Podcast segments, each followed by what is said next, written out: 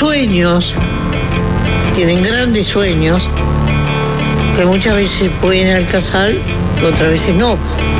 A partir de ahora, Se puso espeso como la noche. en Del Sol, los resbalones. conducción, El bondi lleno. Diego Sass, Excelente referente de centro izquierda. De la izquierda caviar, La Pedrera, Punta Colora, Avenida Italia del Sur, Masa Madre, le encanta. Llegó la hora. Juan Chuní, Él es profundamente anticomunista en un mundo en el que ya no existe el comunismo. Un gran vendedor. Y es fácil desviarse. Es fácil desviarse. ah. producción, Nicolás Batalla. Y creo que ha demostrado en el cargo que le sobran condiciones. Es uno de los mejores pagados, obviamente. Jorge Valmeli. A mí es mi pollo, mi pollote. Son blancos y colorados. Ya están en la oposición. Están las dos campanas. Y es fácil desviarse. Es fácil desviarse. ah. se creen que pueden hacer cualquier cosa sin límite. Yo me quedo con Diego. escriba libros y no se dedica a esto porque no es lo suyo. Este programa tiene una evidencia empírica impresionante. Sin palabras, está, está- está fuera de quicio.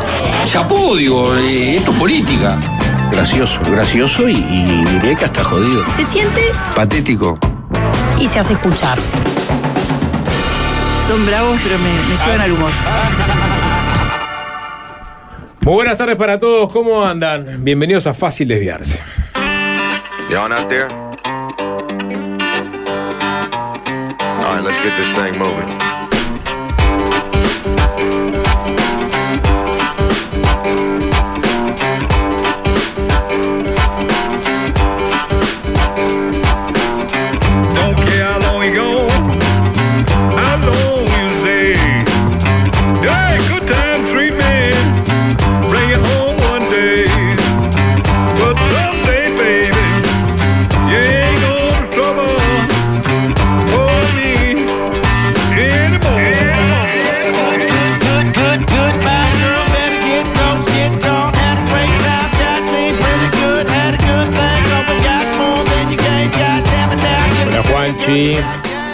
Buenas tardes, Sapo, ¿cómo estás? Buenas tardes para el señor arroba Alvin Green FM, adicto a la distorsión, emperador de la consola. La, la, la, la, la, la, la. Ah, El hombre que se ocupa de pilotar las tardes de FM del Sol.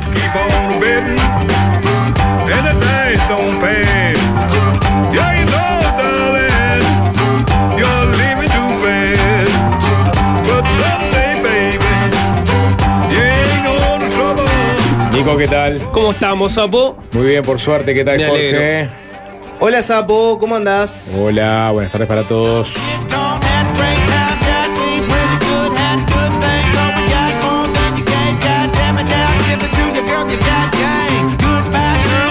¿Sabes qué, Sapo? No, no fui 100% sincero contigo. Me preguntaste ahí cómo estás, no sé qué. Y... Sí. Yo creo que hay una única cosa hoy en día que penetra mi, mi coraza de cinismo absoluta y me moviliza a nivel político. Creo que es lo único que hoy en día mínimamente me puede... La única bala que me puede entrar, que es la de el que siempre critica a su oponente o a su rival y nunca dice nada sobre las mismas cosas cuando ocurren en su tienda, ¿no? Es decir, el que ante un mismo hecho, si lo hace uno, sale y pega con todo, y si lo hace el propio, no dice absolutamente No nada. mide con la misma vara. El doble vara. Sí, La do- el doble vara. Es, ese es, hoy en día les diría que la doble vara es lo único que me, me- me moviliza, mínimamente. Y yo no quiero caer en lo, que, en lo que a mí no me gusta, que es la doble vara. Así que vamos a tener que arrancar por ahí. Si hay algún programa que le ha dado para adelante al semanario Búsqueda y a la revista Galería, es fácil desviarse. Yo creo que por lejos, y estoy hablando de antes de, de- de que se unieran a la gran familia del Grupo Magnolio, ¿no? Estoy hablando de Desde- mucho antes. Desde la primera hora. Desde la primera hora. Este programa es busquedista desde la, desde la primera hora y galerista también. Y galerista también. Sin embargo, hoy abro la revista Galería y me encuentro en la sección de más y de menos. un- una- les diría que una estampa. ¿Le, le vas a soltar la mano a Galería? Una estampa de- del periodismo uruguayo es el de más y el de menos de Galería. El de más y el de menos de Galería es una institución. Una institución que obviamente tiene sus detractores, sus chistines que la abren para ver a ver qué, qué puso galería. Hay un, do- un documental de Netflix sobre los Sobre los demás, sí. Sí, exacto. More or less se llama. Cómo nació, digamos, cómo se, cómo se alimenta. la- la- la- Sí. Está buenísimo. Creo Y que lo. Por eso le digo, ah, tiene sus eh, detractores también como toda institución. Hay gente que va a los demás y de menos de galería únicamente para ver, por ejemplo, hay un demás de hoy que es hacer un workshop de sommelier con tu madre y sacarle fotito a eso y poner algo, poner algún comentario chistín, ¿no? O ver un, un de menos que dice que te inviten a esquiar a Suiza, este, pero te avisen a último minuto y no puedes ir porque tenías planeado un viaje a Francia. Y la gente pone, ah, estos están desconectados de la realidad. El documental lo que te dice es que al principio arrancó como algo que se podía entender como medio frívola, pero después cuando se dieron cuenta que eran atacados justamente por ese exceso de frivolidad, dijeron, vamos a llevar eh, la frivolidad a su paroxismo, o sea, llevémoslo al extremo y que esto sea casi una caricatura de lo que es la alta sociedad. Riámonos de los que se ríen de nosotros. Sí, exacto. Hay, hay una- hay un, un testimonio ahí de Letita Ehrenberg que está buenísimo. Hay No mucha especulación sobre cómo se hacen lo demás y lo de menos de galería, etcétera. Pero más allá de que a veces han sido más disruptivos que otras, hay ciertas líneas que no se cruzan. Hoy abro lo de más y de menos de galería y me encuentro que el de menos número 3, los de menos son bastante razonables hoy. Uno mira, de menos. Ítem 1, enterarte por la serie de Fito Páez que fue pareja de Fabiana Cantilo. Estamos de acuerdo que ese es un de menos, ¿no? No, yo creo que va Gente que hoy se entera viendo la serie de Fito Páez, lo de Fabiana Cantilo y queda en shock. Yo Está, creo que no, yo creo que no, ajena. no, no, digo, no. Mucha gente conoce a Fito y no sabía que era pareja de Fabián. Está, pero es un de menos no saber eso, sapo. Que te enteres por una serie de Fito Páez de Netflix. La ignorancia no está de menos. Bueno, ítem número 2. El exceso de mensajes por parte de tu saliente luego de la primera cita. Ese es un de menos, obvio. Que salís por por primera vez y te atomiza a 500 mensajes. Te, te repele. Y es un de menos, es un de menos. Claro. Tenés que saber el nivel justo de cantidad de mensajes. Te da demasiada ansiedad. Si mata foto, sí. Sí. Y me encuentro. Foto, ¿Qué? Sí, bueno, sapo, no. Y el, y el tercero, el tercer de menos de galería de hoy dice que la masajista del hotel de Tailandia te haga un handjob sin tu consentimiento. Pa. Pasa- Pasalo en 0.5 porque. P- Perdón, Alvin, corta la música un segundo, porque hay que eh, entender este mensaje en su. en su definición absoluta. Que la masajista del hotel de Tailandia te haga un handjob sin tu consentimiento. Este es un de menos de galería hoy. ¿Qué es un handjob?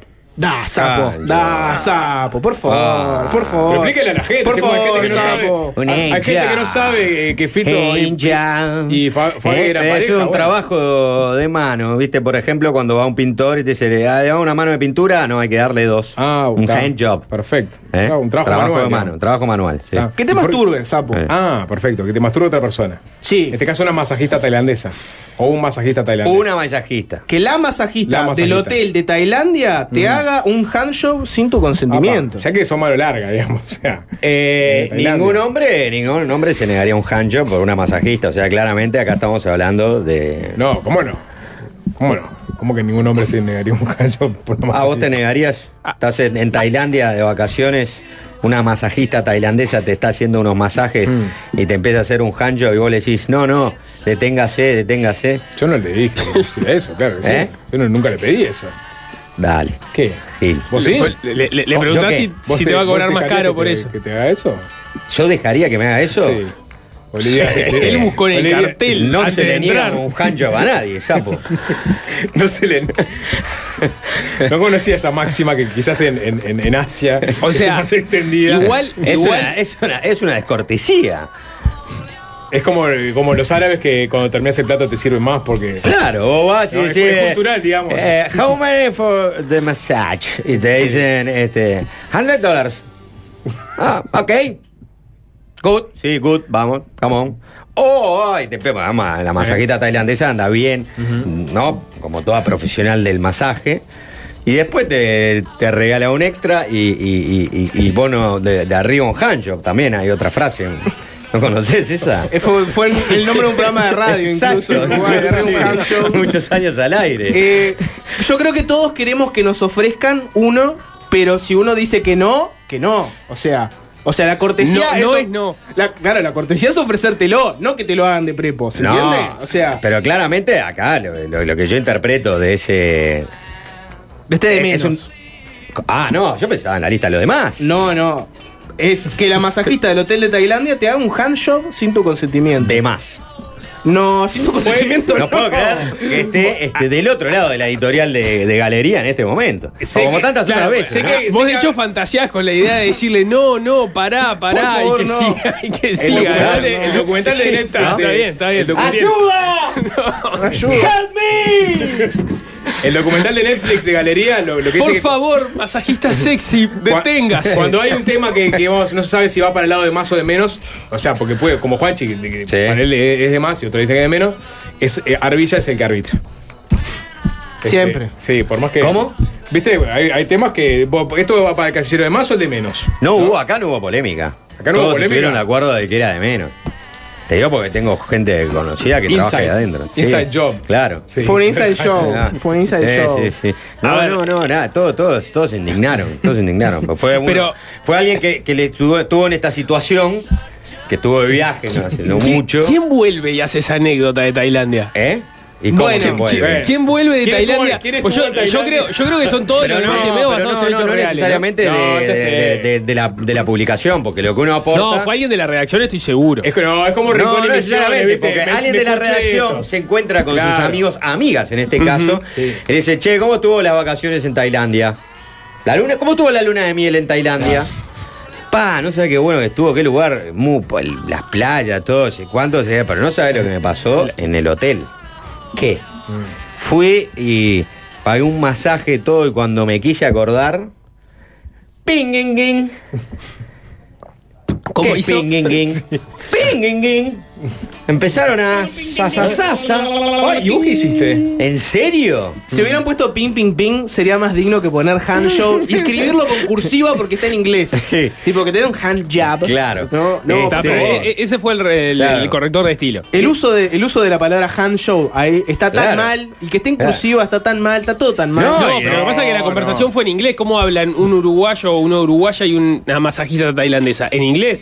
Evidentemente no hablan el lenguaje del amor please. que es universal. Yo te voy a decir, bueno, Para era, era ligero. sí, hubo, hubo lenguaje de señas. Hubo lenguaje poco, de ¿no? señas. eh, este, no, ¡pay! pero, pero qué, qué, qué, qué, qué desubicada esa empleada del coso. No, no, no. Le paré en el carro, todo. Este, me levanté ahí, agarré la toalla, no sé, fui, Bueno, o- sí, obviamente fui a hacer la denuncia al conserje del hotel y no sé qué, no sé cuánto. Ta. La anécdota, Sí. si fuera del otro lado. Carlito, ¿cómo te fue en la luna de miel? Es un bodrio. De salvo. Nunca más. Me fui Poco para contar. Me fui pero hasta Tailandia. Gasté todo una plata. Así que la mitad me lo pagaron ustedes, los amigos, ¿no? Pero en, el, en el hotel de Tailandia Llovió, me no. hicieron un hand show sin mi consentimiento. Suena a la excusa de mi amor no es lo que parece. Suena a que Sí, te agarraron con el hand show y tuviste que encajarla de Ah. fue sin consentimiento. Ojo con pero, esa opción. Pero mirá que fue sin Ojo consentimiento. con esa opción. Justo entra, ¿no? Y este, y te ve en, en ese pleno acto, ¿no? Y ahí vos, este, con esa, esa, carpeta que uno tiene de años de, de actuaciones, ¿no? Dice, ¡No! ¿Qué está haciendo usted? ¡Pare! ¡Pervertida! Por favor, deténgase. Y No. vos, este, ¿no? Como si fuera la torre de Antel. bueno. Y. Ah, no, claro, dice, pero, pero mi amor, ¿esto hace cuánto empezó? ¡Recién! Lo que pasa es que viste cómo son los masajes. Claro. Y después de- le fue a espiar culpas a Galería. Dijo, no, mirá, Galería lo pone. No, no, no, eh, eh, eh, no, hace, hace el cuento y después cuando Poner el de Cacerolo de menos. tenés que, claro, che, ¿cómo alguien tiene alguno? Sí, yo tengo uno, un de menos que pasó esto, no sé cuánto, y bueno, y ahí está, este, impreso en, en la galería. De un tiempo a esta parte, en, en los demás y menos de galería, se viene notando fuerte, pues siempre se especula de cómo se, se elaboran. Yo tenía entendido, alguien me dijo, no sé si es así, que los distintos este, empleados Los arman- ponen en una urna. Exacto, ponen Sí. sus opciones y se van sacando. Claro. Ya vienen, de un tiempo a esta parte, vienen varios que es evidente que son dardos contra alguien específico o una situación vivida personalmente muy obvia. Hace un par de ediciones salió uno que a mí me llamó poderosísimamente la atención, que era un de menos que decía que tu actual pareja te haya tenido en brazos cuando eras bebé. Ese era un de menos, hace, hace un par de ediciones. ¿Que ¿En tú? Que tu actual pareja te haya tenido en brazos cuando eras bebé. Es demasiado específico. Bueno. ¿no? Esa tiene pero- nombre y apellido. La persona que escribió eso lo escribió pensando pero, en eh, alguien que conoce. sí. En alguien que conoce. No, bueno, pero eh, sí, está, pero claro, es un cuento, es un cuento. Eh, todo eso es un cuento, tiene parte de la vida social. Hoy hay mucha creatividad. en Che, este ¿viste, espacio. ¿viste Silvia? ¿Qué? Eh, Bueno, está en pareja con el, con el tío. No, No, no, político. no, es- no es- El tío político. familia, Esto simplemente era El una tío amiga. político. No, No, tío no, político. Es un tema de, de- de- de- El tío político se divorció Claro. hace, hace ya años, años, y este, y la verdad que, que, nada, aparte de mantenerse todavía bastante entero, No, para mí es, Tiene- es, es Silvia. tiene buen pasar. Es Silvia Claro, que está saliendo con el hijo de la prima de una de las amigas. mm, bueno, ponele. Sí. No, o sea, hay como una lejanía. Claramente esto pero es un- en, en un pero momento entonces la sostuvo en brazos que cuando tenía. Claro, cuando nació. Eh, tenía, claro. tenía 20 años y, No, porque nació. podría tener 10, 9 años. A vos te Bueno, un niño de también. 9 le ponen un- en, en, eh, los bebés en, en sus brazos. Los Está bien. padrinos y madrinas a veces son, Eh. son de 11, 12 años. Eh, pero claro, ¿No? por supuesto. Bueno, ponele. Este, este es ponele. un hombre que Sirve. tiene 40 Pero y entonces, ¿ahí largos. cuál sería el. el- el- el- no, no entiendo la concepción de ese menos, disculpen, menos, no, no la entiendo. Es que claramente no estás compartiendo la línea editorial. No, no No, no, pero. ¿cuál, cuál es el de menos que te hayan tenido en brazos? Eh, cuando eras un bebito y que ahora te tengan en brazos de otra manera. Para mí es un de más, claramente. No, De no, más. ha- habla de coherencia. Me- claro, de más. Me sostuvieron cuando era bebé y ahora este. No, no, no. Claro. No, no, porque es- Eh, eh, Pensar ¿cómo? que la tuve en brazos mayor. cuando. Claro. Es un de menos. ¿Cómo es va a ser un de menos? Es un de estás en contra de, digamos, la- eh, digamos eh, las parejas con diferencia de edad abultada, ¿no? No estoy en Una contra. persona añosa con alguien de 40. No estoy de no estoy en, en Besos en la contra. frente de Leos Baraglia y China Zorrilla. no estoy en contra. es un- Claro, no estoy en claro. contra, es un de menos. Es un de menos. Es un de menos. Es un de menos, es ¿Por qué? cringesco. ¿Por qué? ¿Por qué es un de menos? ¿Por qué es un de menos? tiene estos- estos Que re- una- estos recatos, ¿no? O sea, Uno- eh, uno eh, eh, libre, ¿cuándo deja de ser un de menos para vos? O sea, ¿qué diferencia? A ver, vos que sos tan tabulado, la verdad. Es impresionante. Ay, Este, lo por Dios. tabulado. Esta canción es un de menos. Este, Este, género es un de menos. ¿Cómo- Eh, ¿Qué es la de.? En la galería de antes, esta, esta canción se hubiera puesto como este género No de tengo auriculares, no, no, no estoy escuchando nada en este momento porque. Estamos escuchando música tropical, Juanchi, es un de Ah, menos. ok. Bueno, eh, nada, eh, no sé. que- que ¿Hay que agregar algo más sobre esto? Sí, que, que Galería, le pido por favor a la gente de Galería que no ponga esto en los demás y los de menos. Pido que alguien tenga un mínimo decoro en la revista Galería y no ponga en los de menos la palabra handshow, para empezar. Y segundo, tema de este tópico absoluto y totalmente fuera de lugar. Yo creo que estuvo bien Esto para la Galería. revista Playboy, no para la Galería revista ya estaba Galería. haciendo, estaba quedando como, digamos, era eh, lo que antes se llamaba la, la atención por su frivolidad, ya estaba eh, totalmente aceptada. Esto fue una gran estrategia para que Galería tenga un reboost, ¿no? Este, en esta, esta nueva era de búsqueda bajo eh, el grupo Man. Vos decís, eh, eh, en esta edición no se podía tirar un ministro, No. vamos por acá. Bueno, quizás, que hablen de Galería, ¿no? No van a hablar tanto de exactamente. Que hablen de Galería. Y ahí lo tenés, Jorge. Todos hablando de el handjob de Galería. Todos, Porque ¿qué tal bueno. no hubieras usado vos? Todos o ni siquiera no, ponías. todos No acá, hubiera puesto este programa, esto, no hubiera puesto esto. Le hubiera, a la persona que hubiera puesto esto sacaría el papel, diría, vos. O sea, contar esta anécdota en público es un de menos. Contarle a otro ser humano Mm. que, que te ocurrió esto está de menos. O sea, no al lugar. Y menos publicarlo en galería. La revista Galería, Bueno, ¿no? bueno, bueno. Hay gente atrás de esta decisión, Jorge. En fin, yo no tengo doble vara. Así como defiendo a muerte a búsqueda y defendí a muerte a galería y la sigo defendiendo con, a capa de espada. Acá no, con esto no. Eh, Acá fue un error. Un error grave, además. No es un error cualquiera. no Yo es un creo que menor. gran estrategia de marketing de Galería. Felicito a los colegas. Yo me parece que no es un de menos. Bueno, Fue pero vos, Leonel vos vas a García. morir en esa, vas a morir en esa ¿Eh? trinchera. Al que le pasó, decís. Yo la- veo nombres que conozco, Leonel García, por ejemplo. A Leo lo conocimos. ¿Se lo podemos Estuvo, estuvo- Sí, estuvo en Tailandia. Estuvo en Pero en las Torinas, ¿no? No en Tailandia. No, no, es verdad. Eh, claro, el Leo te, te cajaría un Salinas, por ejemplo, pero, pero tiene ese humor también cáustico de reírse de, de esas extravagancias de la alta sociedad. Ah, bueno, pensé ah, que decías que le pasó a él. No, no. Y además se nota que es un frutazo, de eh. decir. Quizás. ¿Eh? Claro. Quizás. Quizás. No, Pero, no, sí, le- como- él sin consentimiento. Como, como Capaz buen creativo, inve- ah, inventó, una, claro, inventó una escenografía Claro. exótica, ¿viste? Vete la. ¿No? Perdón. Sí. Hay, hay una crisis En hídrica fin. también, ¿eh? Hay ¿Eh? una crisis. ¿Qué- ¿Querés que te hable de eso? Me tengo mucho, porque tengo, tengo tanta No, no información sé, que, ah, no sé. no quiero, eh, no, no quiero hablar. ¿Quieren Vamos a hablar una tanda igual. Tenés una tanda, tenés, tenés este. Vamos a pasar música, hacemos una tanda Sí. y nos metemos en la crisis para sí. eh, manejarnos mejor con las tandas. ¿Qué hay hoy en Fácil Desviarse? Cuéntenme un poquitito. Por ejemplo, vamos a hablar de la interpelación, de la crisis hídrica, Sí. de todo. Momentos, pese a que hay poca agua, hay bastante barro en la vuelta. Así que eso va a estar seguro después No, de la tanda. Como hay poca agua, hay bastante barro. Se está sobrando. Es el lodo que, hay, que empieza a aparecer de, donde estamos sacando el agua. Sí. Después hay una entrevista central hoy. Una entrevista interesante.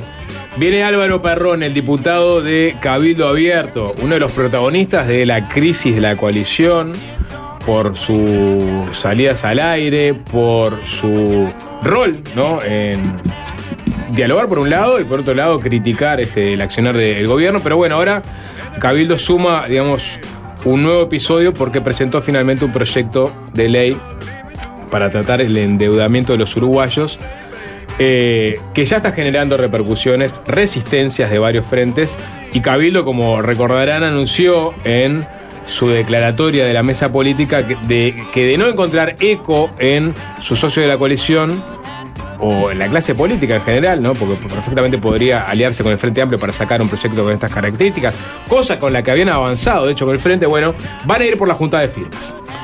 Y, y la Junta de Firmas significa este, recorrer todo este camino hasta las elecciones de 2024 con cabildo abierto, con una causa, con una bandera que va a ser este, este proyecto. Bueno, sobre esos temas vamos a hablar con Perrone en la entrevista. Fernando Medina estuvo, eh, estuvo convaleciente de una enfermedad que casi se lo lleva. Hoy va a venir con una columna dedicada a lo- los últimos escritos y las últimas obras. ¿Son las mejores de los artistas?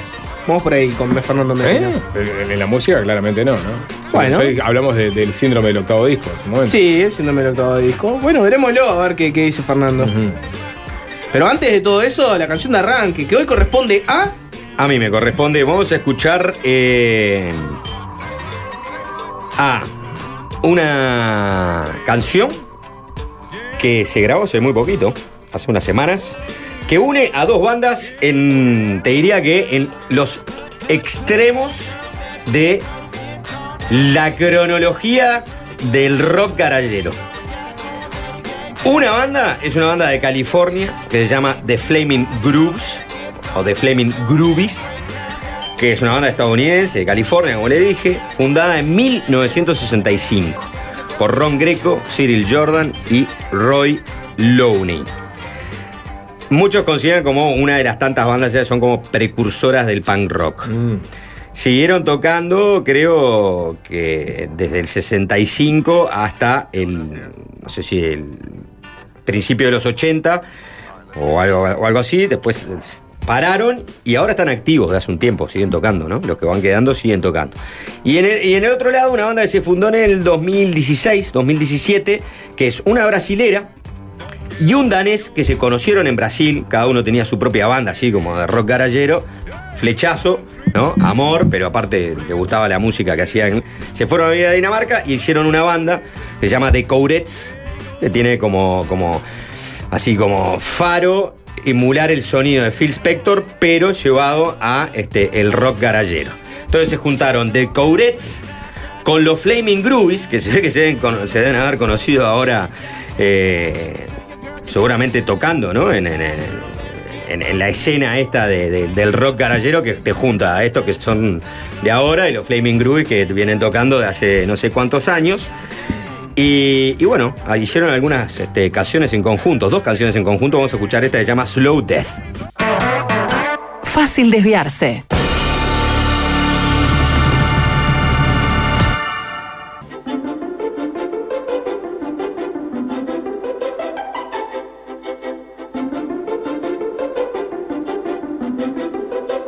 Goco, la marca española líder en moda infantil y juvenil, llegó a Uruguay. Acaba de abrir su local en Arocena 1590. Goco tiene modelos exclusivos, estampados propios y una amplia variedad de talles. Y una novedad, además, ¿sabían qué? También está en Roblox. Ubican a Roblox, seguro que muchos sí, otros no tienen más pálida idea. Vos como padre sapo tenés recontra, sí. claro. Ese juego para niños donde, bueno, bueno, se arma su propio avatar y después, este, en fin, puede visitar diferentes mundos, diferentes juegos. Bueno, si buscas en la sección tienda en Roblox la palabra Goku, te va a desplegar el catálogo de prendas que están en Uruguay. Comprándolas en el juego y mostrándolas en el local, accederás a un 10% de descuento en la prenda real. Una promoción espectacular. La promoción es hasta agotar stock.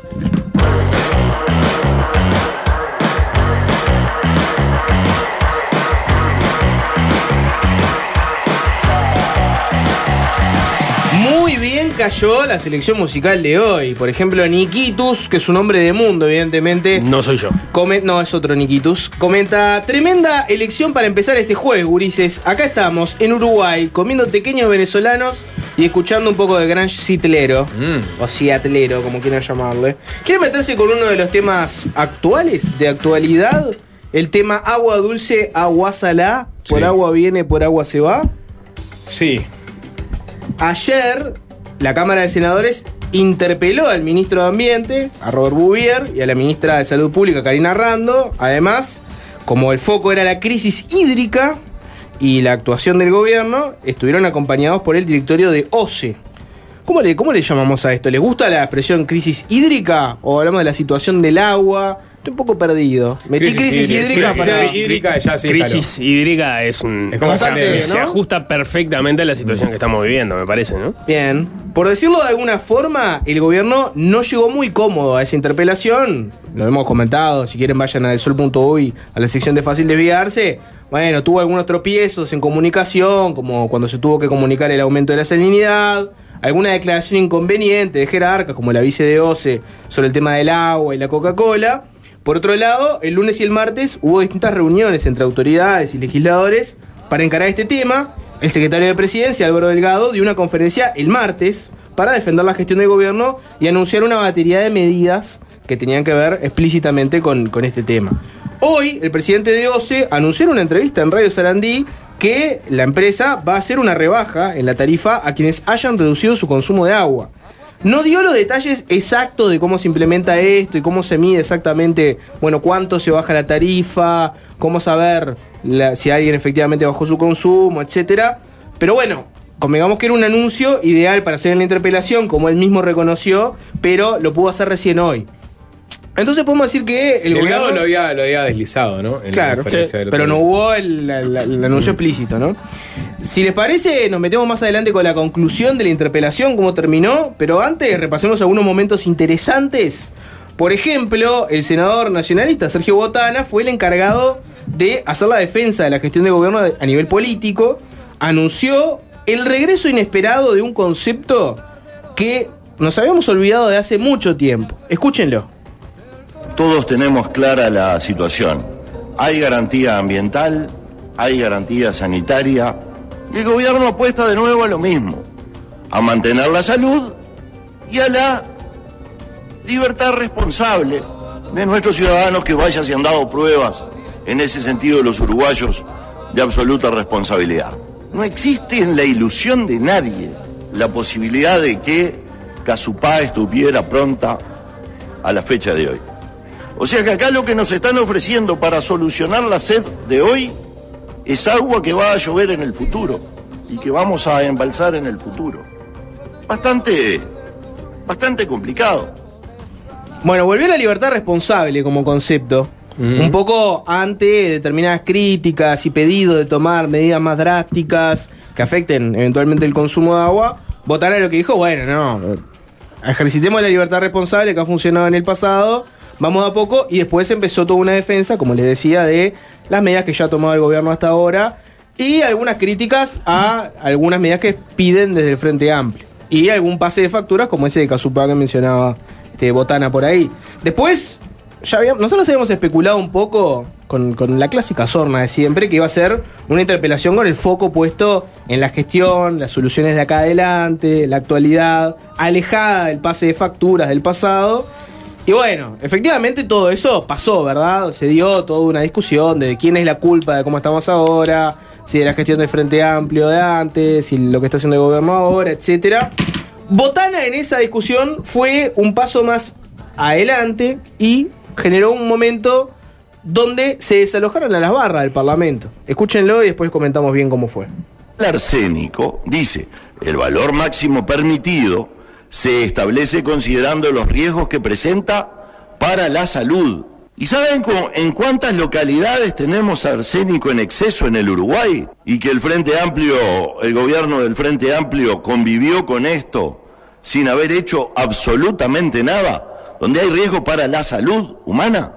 En 163 localidades de este país, que ya empezó el proceso de inversión para revertir este daño. En 163 localidades del Uruguay se está envenenando, muy de a poquito es cierto, pero esto es envenenar a la gente. Que la gente tenga problemas sensoriales con el agua no es, no es envenenar a nadie. Ni me proteja, señora Presidente, no Señor, necesito. Vamos a leer No el necesito. artículo que No establece que las barras no pueden. Silencio, por favor. Vamos a proceder a la lectura si no tengo que desalojar las barras.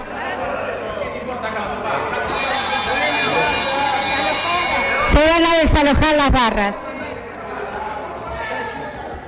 Que se desalojen las barras ya. Ahí lo tenían, Botana, en ese pase de facturas. Tenía una para, para tirar.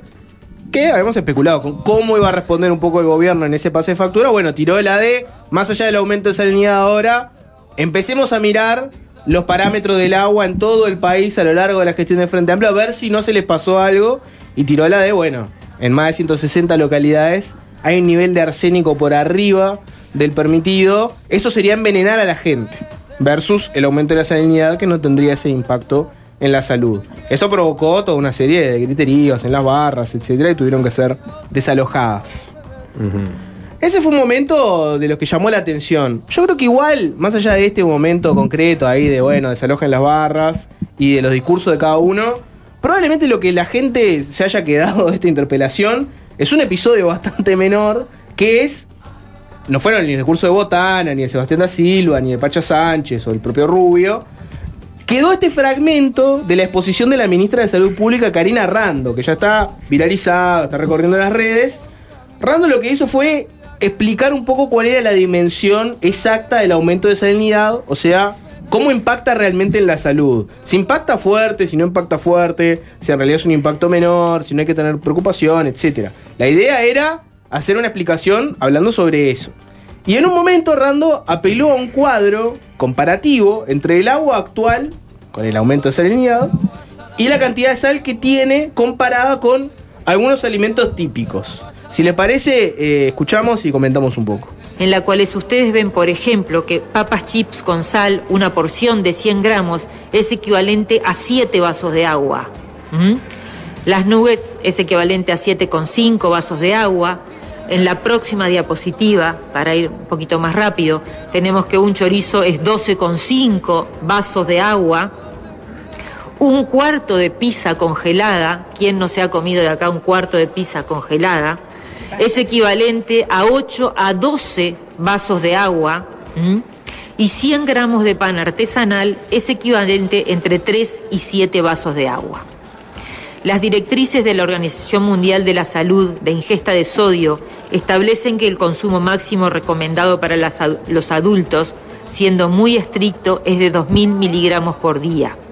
Nosotros podríamos decir que evitando una pequeña cantidad de consumo de estos alimentos perfectamente se podría complementar o suplir lo que sería la ingesta por parte del agua.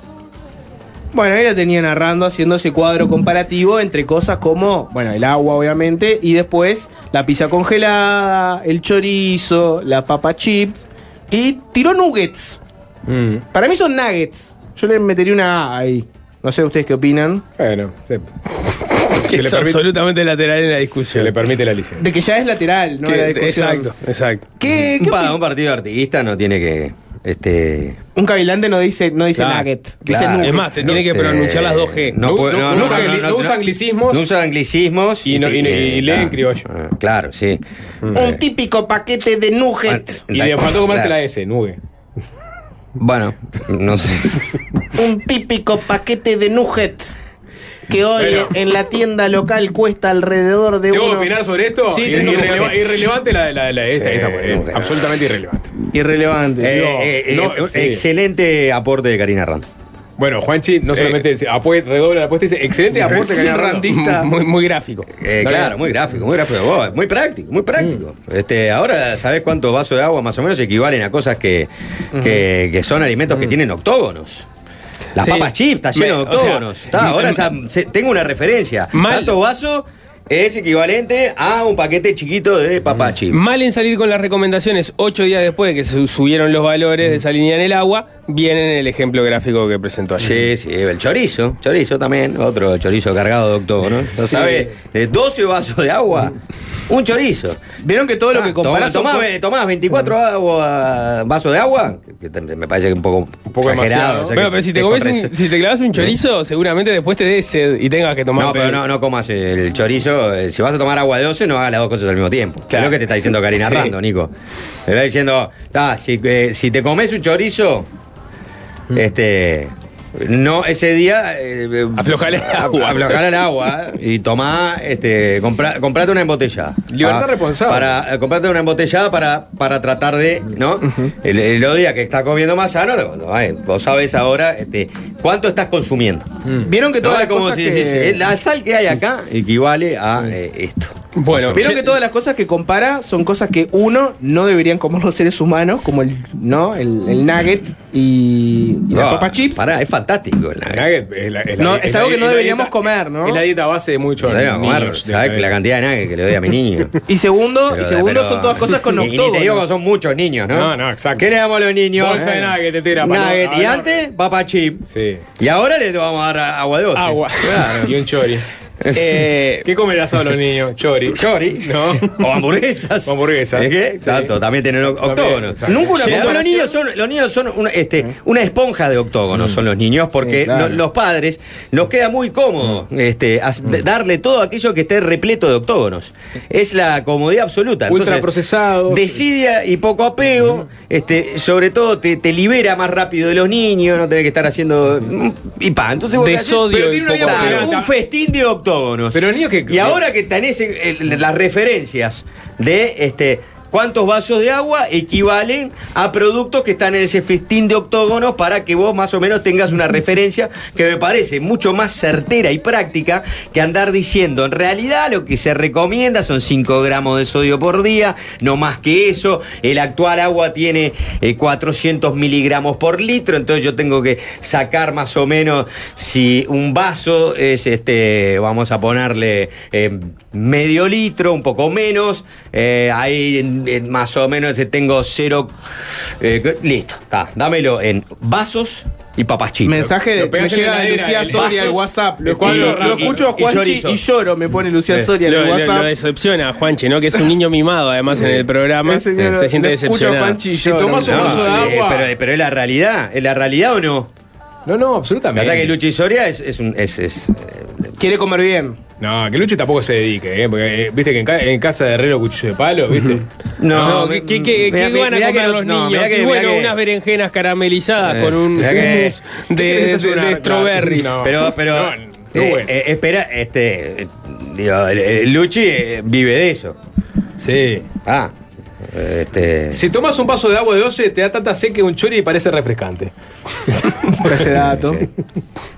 Clávate un chori. no está mal eh, el agua de 12 de casa. ¿Eh? Le los invito. Sí, claro.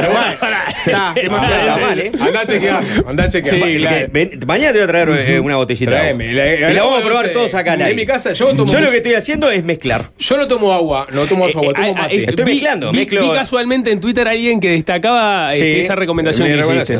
Sí, claro. Mezclás. Y me pareció muy buena, muy buena. Claro, mezclo. Eh, En vez de comprar tanta agua embotellada, porque aparte ahora ya, viste que no iba a pasar nada con el toque de agua embotellada. Tengo información y ya hay quilombo con el toque de agua embotellada. O sea, salió Daniel Menéndez a decir, no, está todo tranquilo, el de la pre- el presidente de la Asociación de Supermercados. Lo que Cambado da Sí. con una mano. 36 horas después, no, ojo que ahora Sapo va a dar la, la información Sí. este, pertinente so- sobre ese tema. Eh, ¿Por es como- qué? es Porque como- la gente sale corriendo y le va a decir, ay, el agua de 12 me va a asesinar. Es como Robert Bouvier que en febrero te dice que está todo controlado y que se está exagerando con el tema y en mayo te sale con el aumento de la salinidad Montero te dice que hay 18 días de agua potable y Y Delgado te dice, no estamos hablando de plazos. Claro. Sí, la comunicación no ha sido la mejor, claramente, ¿no? quizás. Este- En este sentido, Rando, vos de- destacás a Rando que por lo menos fue gráfica, ¿no? O sea, Cuando las personas que te dan el agua La- igual la con Enrique comparan Rubio. con nuggets y te la Rubio comparan también. con Claro, pizza. Enrique Rubio, cuando este, recibió las respuestas, dijo: No he encontrado respuestas satisfactorias por parte del presidente de OCE ni por el ministro de Ambiente.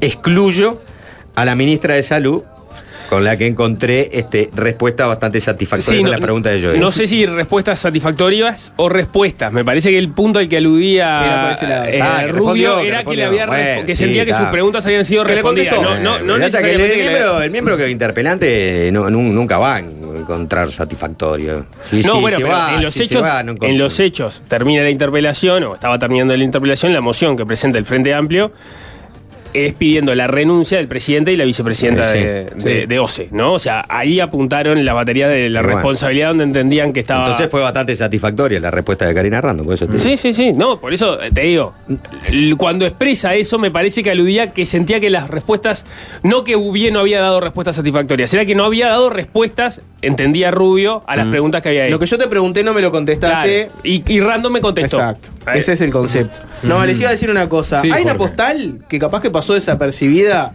Co- Coincido en que lo de Rando es, es un tema 100% menor. Pero hay una cosa que es la apariencia de las cosas. ¿Vieron que ustedes fueron al Parlamento en algún momento? Sí, Sí. obviamente, ¿no? Fueron al Parlamento. ¿Vieron que en el Parlamento se- en el Parlamento corre como manantial Voy a mencionar marcas igual, ¿eh? así que no, no, no caigan con esto. Corre como un manantial agua salus. Ahí te dan una botellita de agua salus, como te dicen buen día, y te dan una botellita de agua salus. Y en las sesiones, por lo general los parlamentarios siempre están con su botellita de agua salus al lado, en este mientras hacen su- sus distintos discursos, tienen una botellita de agua salus al lado.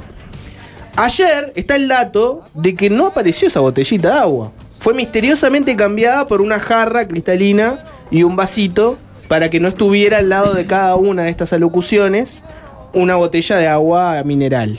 Como Mm. para que la gente que lo viera se creyera que en realidad en el Parlamento... No, no, no toman el agua que no se Oh, está saliendo. exactamente. Una medida No mandan a sus hijos a la- No a sus públicas, hijos a las tampoco, escuelas no toman el agua de OCE. Sí.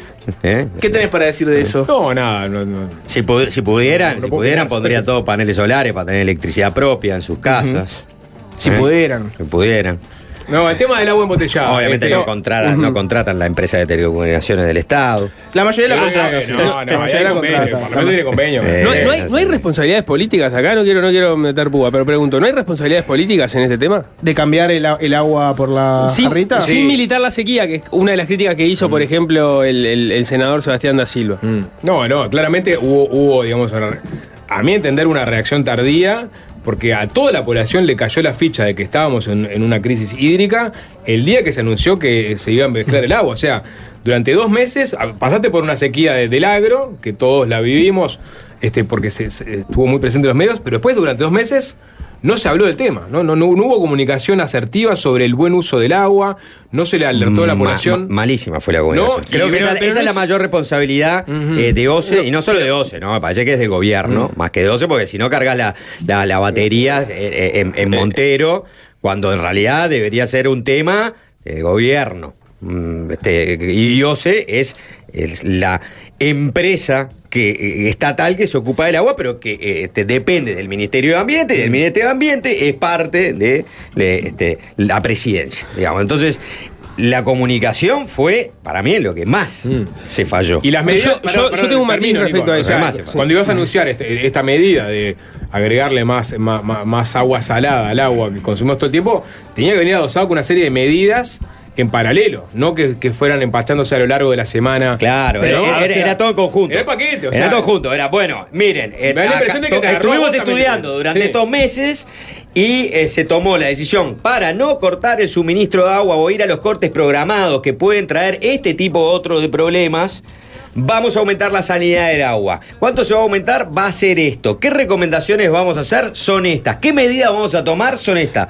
Eh, en vez de una cosa en conjunto, integral, y irla pensando para hacer una comunicación sistemática y ordenada, fue un quilombo. Pero, Esa es la realidad. Pero, ¿no? pero Fue un quilombo. el, el sigue, punto, el punto que, que me interesa subrayar ahí es que eso, quiere decir, por supuesto que la comunicación fue muy mala, pero no es solo comunicación. Se gestionó mal el problema en la medida de que vos, recién ayer, cuando la medida del 26 de abril, la primera aumento de los límites y, y ya sabía que el panorama era complejo, vos anunciás un paquete de medidas. O sea, la represa que se va a hacer la semana que viene, esa represa preventiva, el acuerdo que, anunciaste hace dos días con el Congreso de Intendentes, que las dos plantas desalinizadoras que estás tratando de conseguir, que la planta de embolsado en, en Quillú, o sea, todo un abanico de medidas, de cosas que aparentemente son necesarias para abatir esta situación, y, y, y estás recién ahora instrumentándolas y viendo cómo, cómo las conseguís y con la duda, y eso hay que ver si cuando llueve, si llueve o no llueve, de que si se precisa alguna obra más, todo eso, ¿era ahora el momento de, de empezar a hacerlo o era algo que tendrías que haber hecho en febrero, marzo, abril? Porque, porque el, el panorama era así, a menos que, claro, la apuesta haya sido a que lloviera que es lo que parece ser, pero entonces no es un problema solo de comunicación. De hecho, eh, el, el propio Bouvier, a mí me llamó la atención cuando, cuando de- desde que desde el Frente Amplio se dijera eh, que no se había escuchado una sola autocrítica, porque en determinado momento el, el- el- el ministro Bouvier dijo que a la, a la cartera que él dirige asumía la responsabilidad que le tocaba, que no se puede dejar todo en manos del operador, en referencia a OCE, y que hay que fortalecer los procesos de alerta temprano y mejorar cómo se comparte la información. Lo que yo leo entre líneas ahí es, nos dormimos con cómo circulaba la información a propósito de los, de, de- de los pronósticos y qué era lo que podía derivar eso en, en- en coordinación con OCE. Lo dijo de una manera muy eufemística, pero yo entiendo que ahí está detectado que hubo un Una falta de problema. coordinación. Un- sí, una falta de coordinación, de, de- de ver este, la información y, y- y en base a los pronósticos que tenías, más allá de que los pronósticos algunos días se cumplen, otros días no se cumplen, bueno, ¿qué ¿cuáles sean los escenarios este, negativos que podías tener? Porque el positivo no pasaba nada, llovía, los- lo peor que podías hacer era gastar un poco de plata de más. Bueno, eso terminó pesando, se ve. Quisiste ahorrar por un lado y después terminás pagando de más. Especulando. Va a seguir este tema del agua, Sapo, no Les se cuento- termina les acá. cuento lo de- pero, pero no me respondió la pregunta de si ameritaba, si tenía No. que tener consecuencias políticas o si ameritaba o no consecuencias políticas. Porque la, porque la situación es muy singular la que se está Yo atravesando, que- más allá de la sequía que es un hecho. Pero remover a- al presidente Oce en este momento aporta a la solución global o no? Mm, Yo creo que no se cambia el, el caballo en la mitad del cruce Como de el la propio cañada, presidente ¿no? Montero lo dijo, ¿no? Este, me parece que ahí se, digamos, podés pues atisbar una, una respuesta, ¿no? Me perdí. No, no, no respondo si amerita cosas así, Nico, porque yo no, no, no, no juego las cosas en plano de bien y mal. Te lo puedo te lo puedo jugar en este plano. No había nada que el gobierno ganara tomando una decisión dura contra, contra sus propios jerarcas en este momento. No había nada que le, que le no, no había ninguna cosa para ganar de ten- tener una sanción política contra algún jerarca, por ejemplo.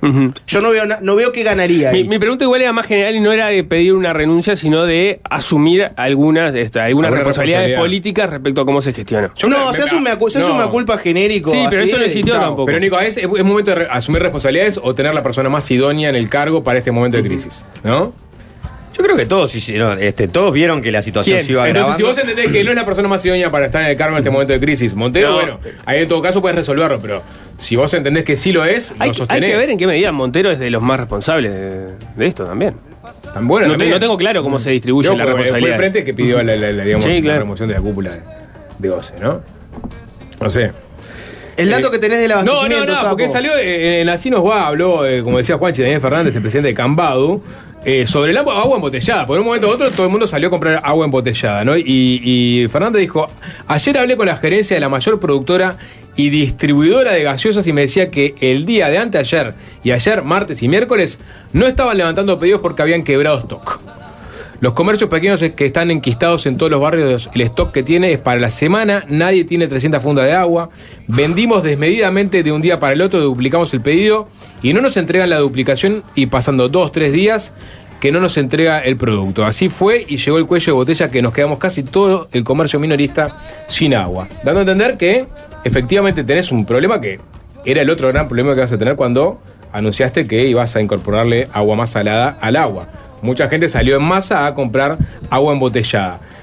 Los uruguayos consumen 300 millones de litros de agua embotellada por año. Eso es lo que me dijeron. Eh, promedio, un cuarto de litro de, de agua por, por día este, por, por, Uruguay, por uruguayo. Eso. ¿Cuánto? Un, un cuarto de litro. ¿No? Un cuarto de litro, está bien. ¿no? Un cuarto de litro. Y obviamente se duplicó, triplicó la necesidad de embotellamiento de, las, de estas empresas.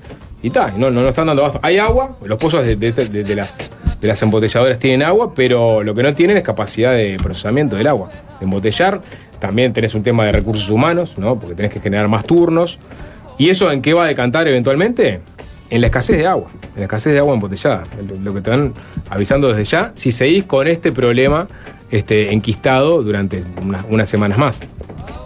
Por lo cual ahí tenés otro problema nos estás dejando muy tranquilos. No, bueno, Sapo. Gracias por traer calma. Sí, claro. Bueno, no dice la verdad, Sapo. El Sapo no dice la verdad. Y, y bueno, sí, eventualmente eh, eh, dijeron, bueno, se, se puede importar agua, bueno, pero decíamos, capaz que es agua para, digamos, para, para, para estabilizar los precios y no para este, traer a, a granel para, para darle a toda, a toda la población. Hay un problema, por ejemplo, que vos no puedes trasladar de un departamento a otro eh, el agua, o sea, tenés que tener la planta embotelladora en el lugar donde está el pozo.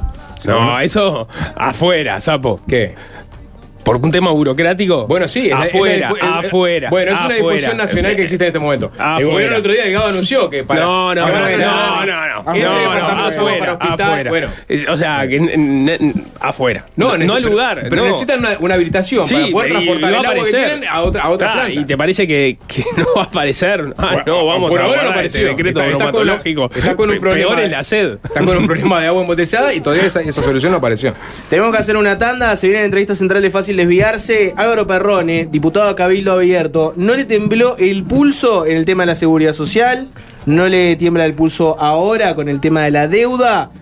Cabildo Abierto cuando tiene que marcar su agenda lo hace de manera eh, muy dura a veces. Y Perrone suele ser uno de sus voceros más fuertes. Vamos a conversar con él después de la tanda. Y es fácil desviarse, es fácil desviarse.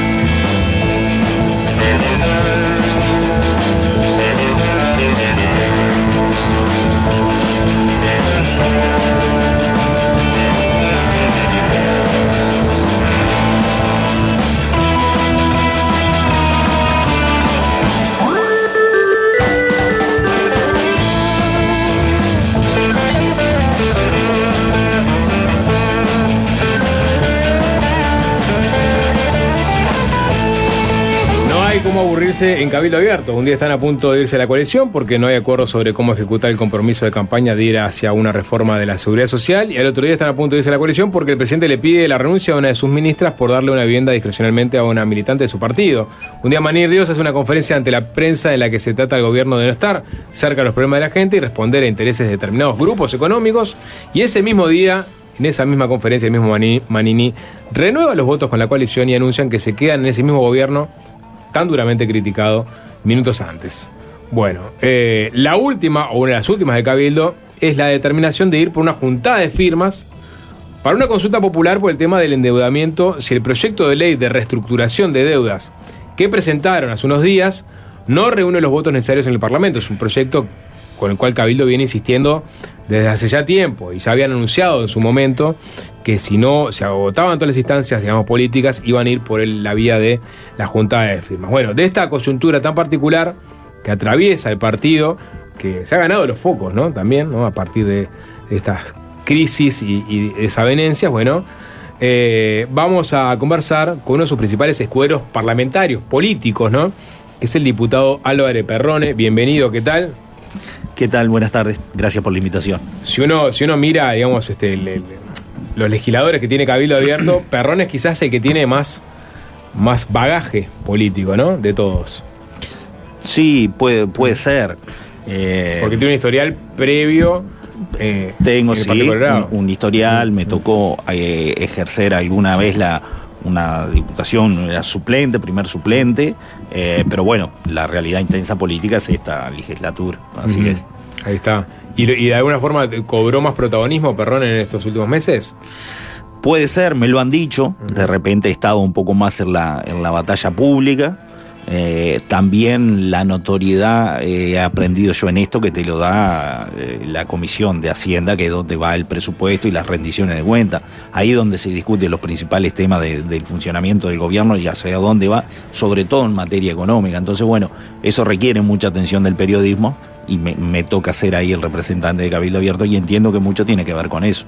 En el último tiempo la reforma de la seguridad social también tiene que ver con eso. El compromiso por el país, digamos que sus principales propuestas ya están casi todas con TICs, ¿no? O sea, la LUC, eh, la reforma de la seguridad social, la transformación educativa. Obviamente hay otras cosas como el tema de la seguridad que no, pero digamos, las cosas en que legislativamente se podía aportar, da la impresión de que ya están todas.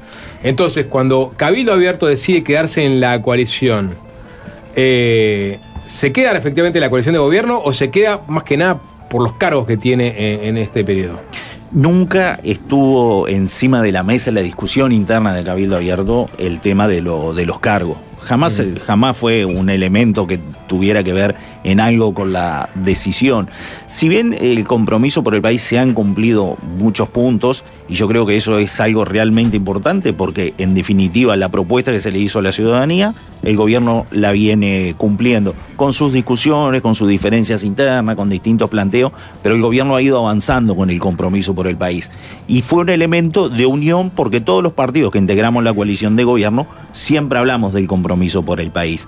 Yo creo que, que es momento de que la coalición tenga alguna reunión para analizar el compromiso por el país, qué es lo que nos falta, qué es lo que tenemos que hacer eh, eh, para adelante y terminar de cumplirlo en su totalidad. Eh, el compromiso por el país tiene que ver, sí, mucho con la decisión de seguir en el gobierno, porque a nosotros la gente no nos votó buscando un cambio, con una propuesta que había hecho el partido, pero que en definitiva cuando se llega al compromiso por el país, se hace la unión de los cinco partidos para formar la coalición de gobierno, nosotros entendemos que tenemos que llegar hasta el final del gobierno respetando esa decisión y esa eh, elección. Así que bueno, eso fueron, fue, es uno de los principales puntos que estuvo arriba de la mesa en la discusión de la situación que estaba pasando Cabildo Abierto en ese momento. Pero sí lo descarto completamente. En ningún momento estuvo la situación de los cargos Pero eh, encima a, a veces mesa. la gente lo, lo toma como algo peyorativo, vamos, se quedan por los cargos. La verdad que los cargos también son personas que optaron por desempeñarse en la función pública, dejando a veces otros trabajos. O sea, no, no hay que tener en cuenta también eso a la hora de tomar una decisión. Sí, pero a ver, los cargos. eh, uno, para llevar adelante los cambios que pretende hacer, que hacen la campaña, que hacen las propuestas, para ejecutarlas, tiene que ocupar los lugares, ya sea en el legislativo o en el ejecutivo. Si no, es imposible. Yo eh, lo que digo es cuando se intenta utilizar que esto es un tema más que de los cargos, más económico y que por eso es la, la decisión. Lo han dicho algunos referentes de la oposición y también creo que algunos del PIT-CNT. La verdad, no, no, no tenemos que ocultarlo. La realidad es que en ningún momento estuvo el tema de, lo- de los cargos arriba de la mesa. Sí hay gente que hace un sacrificio, que siente la función pública y deja eh, su actividad profesional particular. Pero me imagino para perdón, en esos días mu- mucha gente que ocupa estos cargos llamando, llamándoles a ustedes para saber qué va a ser de su futuro inmediato, laboral. No, no, no, no, no, no hay ningún tipo de, de complicación de futuro inmediato laboral. Eh, hay muchos que son profesionales y que, que sienten la función pública y lo dedican. Tenemos uno de los casos, el, el ex ministro Salina. Él dejó mucho para ser ministro de salud. Llegó un momento, cumplió una etapa y bueno, decidió volver a la, actividad particular. Pero bueno que la gente que nos escucha que no piense que acá se está solo por los cargos, porque hay gente que siente, que siente el compromiso con el líder del partido también. De decir, bueno, doy un paso, ayudarte, estoy para lo que necesite, y de repente ocupo un lugar y cumple una función que es buena principalmente para el país y destacable para el partido. Pero no, no, en ningún momento sí hubo llamada, preocupación, a ver, bueno, cómo seguimos, desde una opinión política, qué es lo mejor para el futuro, qué es lo mejor para el país. Hay algunos lugares o algunas personas que ocupan cargo que han llevado una política en el organismo en que estén, principalmente de cambio, de mejorar, que vienen con planes de trabajo. Y bueno, por ahí les gustaría terminar cristalizando ese plan del trabajo al final del día con algún tipo de reestructura, al final del gobierno, quiero decir. Y por ahí eh, que no se siguiera puede ser que decir, bueno, quedó trunco mi proyecto por el camino. Pero no, no, no, una, no es un tema laboral. ¿Marrone se quería ir o se quería quedar? En realidad, eh, yo la discusión de la, de la mesa, yo optaba por seguir, por cumplir, por cumplir el compromiso por el país. La discusión en la mesa política se fue dando eh, de una forma muy ordenada, muy tranquila, donde los legisladores fueron, eh, los legisladores y ministros y subsecretarios expusieron sus pensamientos, muchos hicieron reuniones con dirigentes, con referentes en los distintos departamentos para recoger opiniones y que no fuera una decisión pura y exclusivamente de los que nos íbamos a reunir ese día. Y bueno, eh, el, ambiente y la amplia mayoría era, bueno, continuar eh, en, en el gobierno y seguir llevando adelante las principales políticas y los principales puntos que Cabildo Abierto propuso en la campaña, en el programa de gobierno, y seguir insistiendo con ese tipo de políticas desde adentro, desde adentro del gobierno en la interna. En caso de Manini, ¿se quería quedar o no?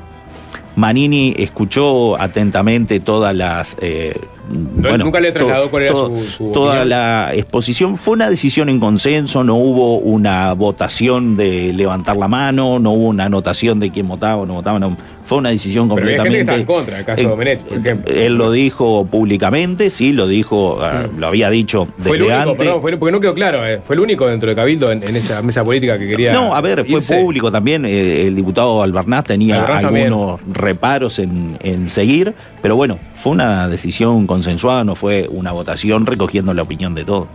Y sobre el tema en sí, sobre las viviendas otorgadas. Bueno, esa- ¿Seguís pensando lo mismo? Esa discusión, sí. eh, que, que estuvo bien. el- hay una. Lo político y lo jurídico, que es una de las discusiones. eh, nosotros estamos en una etapa, de repente me toca a mí iniciar esa etapa por, por la exposición pública que veníamos hablando recién, de ir cerrando el tema y de ir caminando para adelante, ¿no?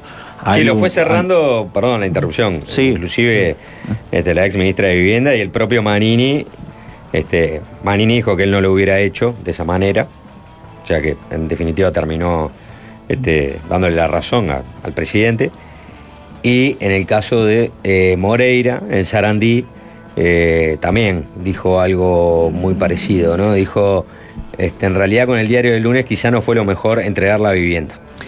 ahí eh, vuelvo lo jurídico y lo, lo político. Tuvo un costo político, sin duda. Ahora, reglamentariamente, nosotros seguimos defendiendo el, el Que accionar. era lo correcto.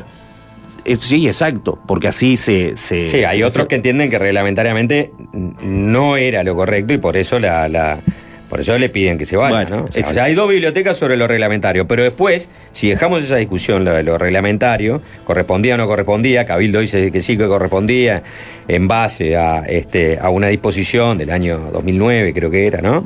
Eh, eh, el gobierno dice, no, este, nuestra interpretación es que esa disposición no calza desde el punto de vista de la justificación normativa para estas situaciones, por ende, este, le pedimos la renuncia. ¿Por qué? Porque si no calza desde el punto de vista normativo, ¿ah? Eh, bueno, no se puede entregar una vivienda de esta manera en estos casos. Pero después viene otra, otra pata. Calce o no la, justificación normativa, hay otra situación. Porque quizás normativa, mm, o sea, se pueden encontrar las disposiciones o las resoluciones que justifiquen este, entregar discrecionalmente una vivienda, pero que sea en varios casos a militantes de cabildo, no. Ahí entra otra cosa que es la ética en la función pública. O sea, como yo discrecionalmente le estoy dando, otorgando viviendas a los que militan en mi partido. Yo creo que cualquiera salta este, del horror ante alguien que diga, no, no, está bien, hay que darle viviendas a, a- a nuestros militantes.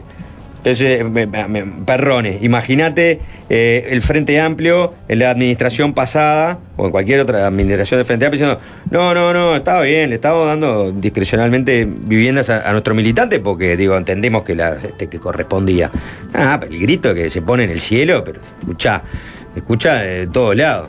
Juanchi, eh, primero, eh, no fue una entrega discrecional, tú utilizaste la palabra discrecional, no fue una entrega discrecional, tampoco hay una entrega a militantes con ese, no hay, no hay. No Bueno, hay varios no casos, ¿no? No hay, no hay más casos de militantes que se le hayan entregado eh, vivienda de forma discrecional.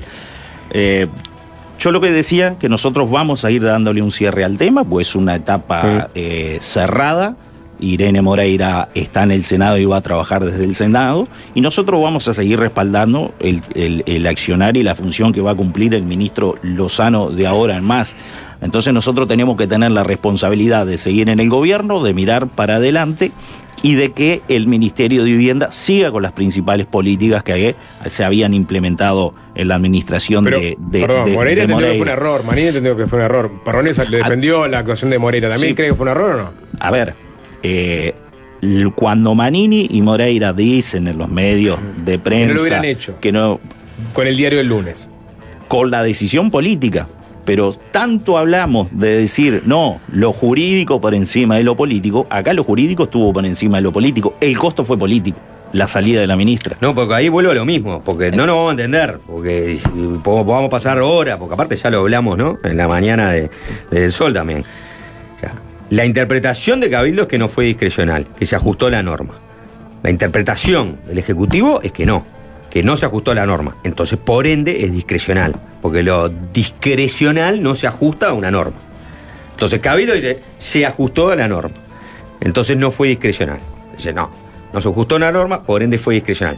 Igual lo mismo. Pero por otra parte, si no fue discrecional, cuando se elige reservar un cupo para alguien, vamos al, al ca- al caso más este, connotado, ¿no? Que trabaja en la mañana, que este, es parte de una de las este, organizaciones este, de Cabildo Abierto, o sea, que es alguien orgánico, o sea, dentro de todo un grupo de personas, yo elijo a dedo a alguien que labura para mí, bueno, está, o sea, claramente está reñido con la ética.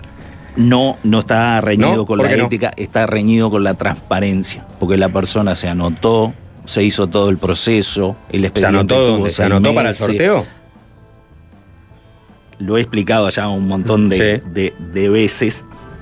La persona hizo todo el proceso con total transparencia. Se utilizaron los mails institucionales del ministerio para toda la comunicación. Pasó por todo el trabajo de investigación que hacen los trabajadores sociales del ministerio, de los equipos técnicos. Al final del día, esa norma lo que habilita al ministerio es a evaluar el caso dentro de ese plan, dentro de, ese, de esa eh, aspiración a vivienda de los que se inscriben en ese plan, y ahí el ministerio tiene la potestad de decidir cuál caso no debería ir al sorteo porque se encuentra en una situación vulnerable que si va al sorteo puede quedar en una situación mucho más compleja.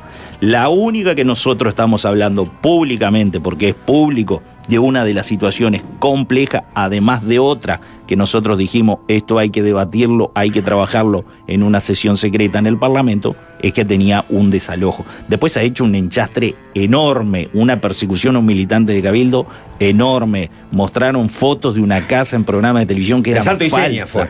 En Santo y Seña. Al otro domingo en Santo y Seña pidieron disculpas y dijeron que esa no era la casa. Ah, pero esta persona vuelve a lo mismo, no se anotó en el una sorteo. semana, en un- la persona Ah. hizo todo el trámite. Está bien, pero eso es otra cosa, porque eso todo el trámite cuando yo cuando le elija Moreira. El, el ministerio. Perdón. No, no, Sí. no. La persona Bueno, eso es una cosa que hay que el aclarar. Esta persona va, va a ver, para explicar a la gente, ¿no? Porque creo que nunca quedó claro del todo. Esta persona, ¿no? Eh, se aproxima a, a la Secretaría del Ministerio de Vivienda, presenta su caso. Ahí la ministra manda, un- la Secretaría de la ministra manda un mail diciendo que eh, habría que darle una vivienda a esta persona o encontrar una solución a esta persona. eso, y después no arrancó todo el proceso de evaluación. La persona hace todo el trámite, ¿Por dónde toda entra? la, la inscripción. Bueno, no sé por dónde inició el trámite. hab- Habría que entrar a la página del ministerio a ver por dónde se inicia el trámite. La persona hace el trámite completamente Ajá. transparente. Pero después del sorteo. No, antes del sorteo. ¿Cómo después del sorteo? Cuando pasa todo el trámite, la persona se le. El ministerio tiene la potestad de decir, esta persona está en una situación vulnerable, hay que evitar el sorteo por determinadas complejidades, que no lo decide el Pero ¿cómo se entera la secretaría que esa persona este- tiene este- estas particularidades? Está el trabajo de los equipos técnicos, de los trabajadores sociales del ministerio. Ah, bueno, pero debe, está- debe haber un montón está- de personas que se anotan está- por, por fuera del sorteo, Eso, entonces. eso ¿no? está en el expediente. El, el- el único punto que nosotros vamos a hacer público de la pero Perrone, es el de si, salud. si, si, si hay este, un sorteo y hay posibilidad por determinados requisitos de vulnerabilidad, donde no hay un ciudadano que tenga solo todos pero- esos requisitos, pero- donde hay varios. que Hablemos dentro del plan. Ah, bueno, pa, pará. Entonces, este, yo me puedo anotar por fuera del sorteo, porque si me anoto por fuera del sorteo, quizás vean, estudian, hagan todo mi estudio técnico y digan, bueno, No, esta persona no- en esta situ- situación no de vulnerabilidad, la vamos a elegir.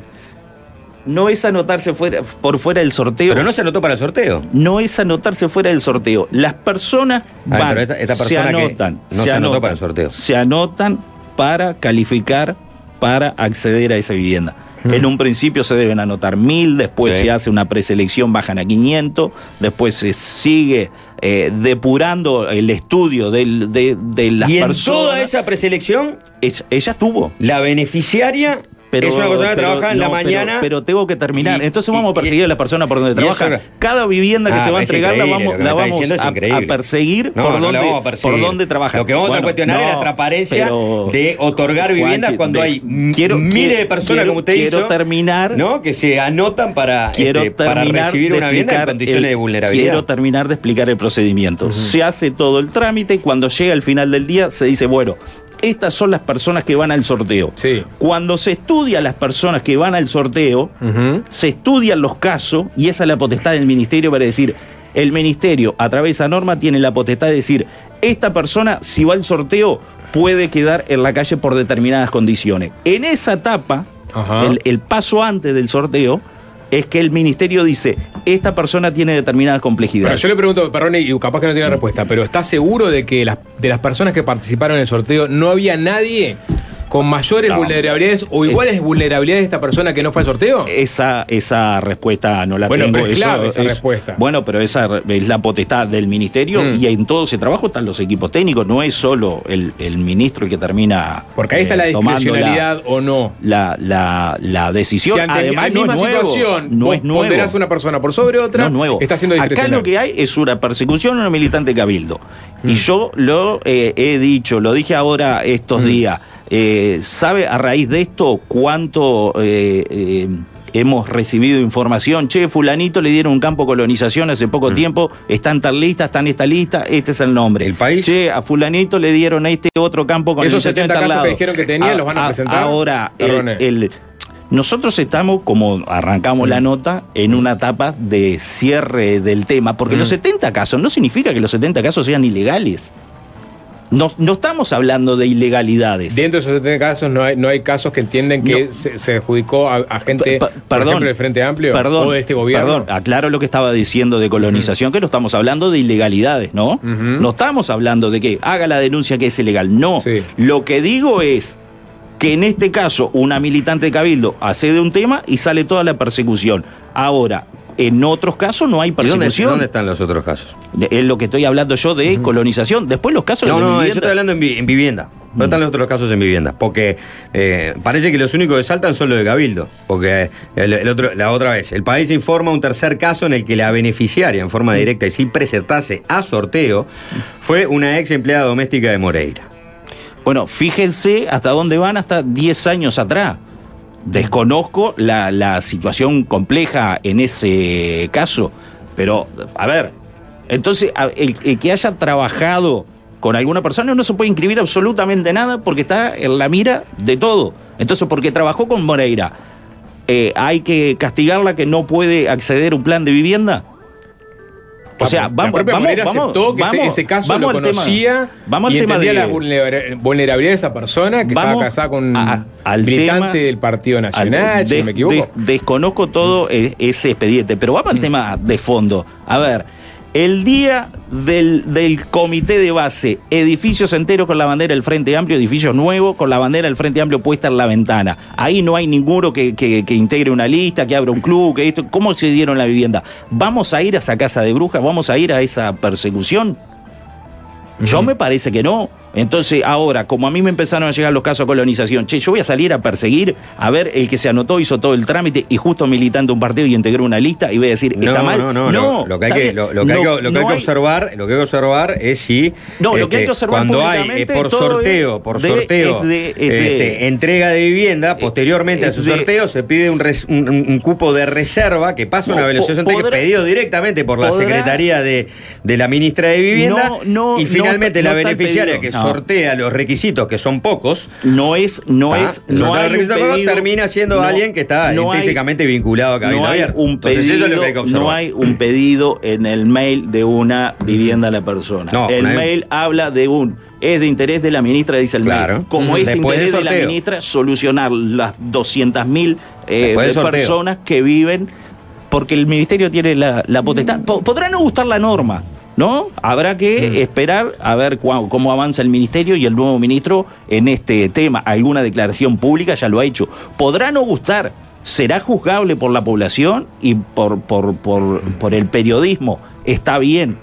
El, el ministerio no innovó absolutamente nada. Esta, esa norma no la redactó la ministra Moreira, no vino ninguna ley de, de este gobierno, venía de antes. Moreira dijo que Hackenbruch, el, el subsecretario Tabaré Hackenbruch, estaba al tanto de toda esta situación. Sí, es y, que, y que le avaló. A ver, Pero sigue siendo subsecretario. bueno, este, eso ustedes saben que esto es una coalición de gobierno y los partidos hacen sus eh, propuestas y designan sus nombres. Si bien el subsecretario es una designación directa del ministro, no es que es una veña, ni que No, lo manda el presidente, ni nada, ¿no? Mm. Es el ministro el que da. Pero esto es un gobierno de coalición, ¿no? Donde todos los partidos integran casi todos los este, lugares. Eh, me perdí en No, la... si Hackenbruch no, no es Ah, cómplice. perdón, perdón. Si hubo una. Perdón, una- la no, perdón. cómplice no. En tal caso, acá se entendió que las responsabilidades políticas No es corresponsable, no, no caen Hay, sobre eh, el subsecretario, eh, el por más que, el según la, subsecretario- la- la ministra, estuviera al tanto de todo el esto. subsecretario tuvo la comunicación de esta reglamentación, que la- con la comunicación fue por mail. Pero O sea, sabía, sabía que era una, una cabildante que trabajaba en el semanario La Mañana y que formaba parte de. ¿Y qué tiene que de ver con donde de- trabaja de una persona? Entonces el ministerio ahora cuando llega Porque es un cupo, cuando, es un cuando cupo de reserva pedido cuando- especialmente por la ministra No, después del sorteo. Eh, y después tú- se hacen las tú- evaluaciones tú técnicas. convencerte de eso y No, no, no. es así. Y, y Ah, como pero perdón, ¿cuándo fue- cuándo fue el mail de la vamos ministra? a estar el mail de la reglamentación agosto. a Hackenbrook. No, no, el mail de pedido de cupo reserva de la ministra No fue- no para fue esta un persona fue en agosto y el sorteo fue anterior. No fue un pedido de cupo de reserva, Juanchi. ¿Y qué fue, un entonces? mail que dice es de interés de la ministra, como es de interés de la ministra solucionar todos los eh, Pero a problemas partir de que, habitacionales. que Moreira define que es de interés de la ministra, a partir de que le- alguien le pide eso, o sea, viene la persona y le pide, vos quiero acceder a una vivienda y no puedo, o a de- partir del del informe técnico. Del estudio técnico, del estudio técnico, de los informes técnicos del ministerio, de los trabajadores sociales, del expediente que llevó seis meses. A ver, por más que le busquen a esto, no van a encontrar que la ministra le dio una casa a nadie discrecionalmente. Lo que molesta en todo esto, lo que genera ruido, es la transparencia. Esa es la realidad, porque hasta los mails institucionales del eh, ministerio se hablaron. Pero bueno, yo arranqué la nota dis- este, explicando que entendemos que es eh, de ir. Yo no, está bien la- que es un capítulo, pero acá no lo hemos tocado con ningún legislador de Cabildo y, y también es, es de rigor este, tratar de Totalmente. profundizar porque eh, fue, digamos, un cisma dentro de la coalición que casi de- de- decanta en la salida de Cabildo de, de la misma. O sea que no es un tema menor. Y, y- y- y el gobierno, el Ejecutivo, en todo caso, Pero nosotros entendió que Moreira tenía que irse justamente porque entendió que había actuado mal. Bueno, ahí, lo- a ver, hay que, ¿quién tomó la decisión final de que Moreira se vaya? El presidente. Sí. Bueno, entonces hay que ver en base a qué es el análisis del presidente para pedir la, la salida de Moreira.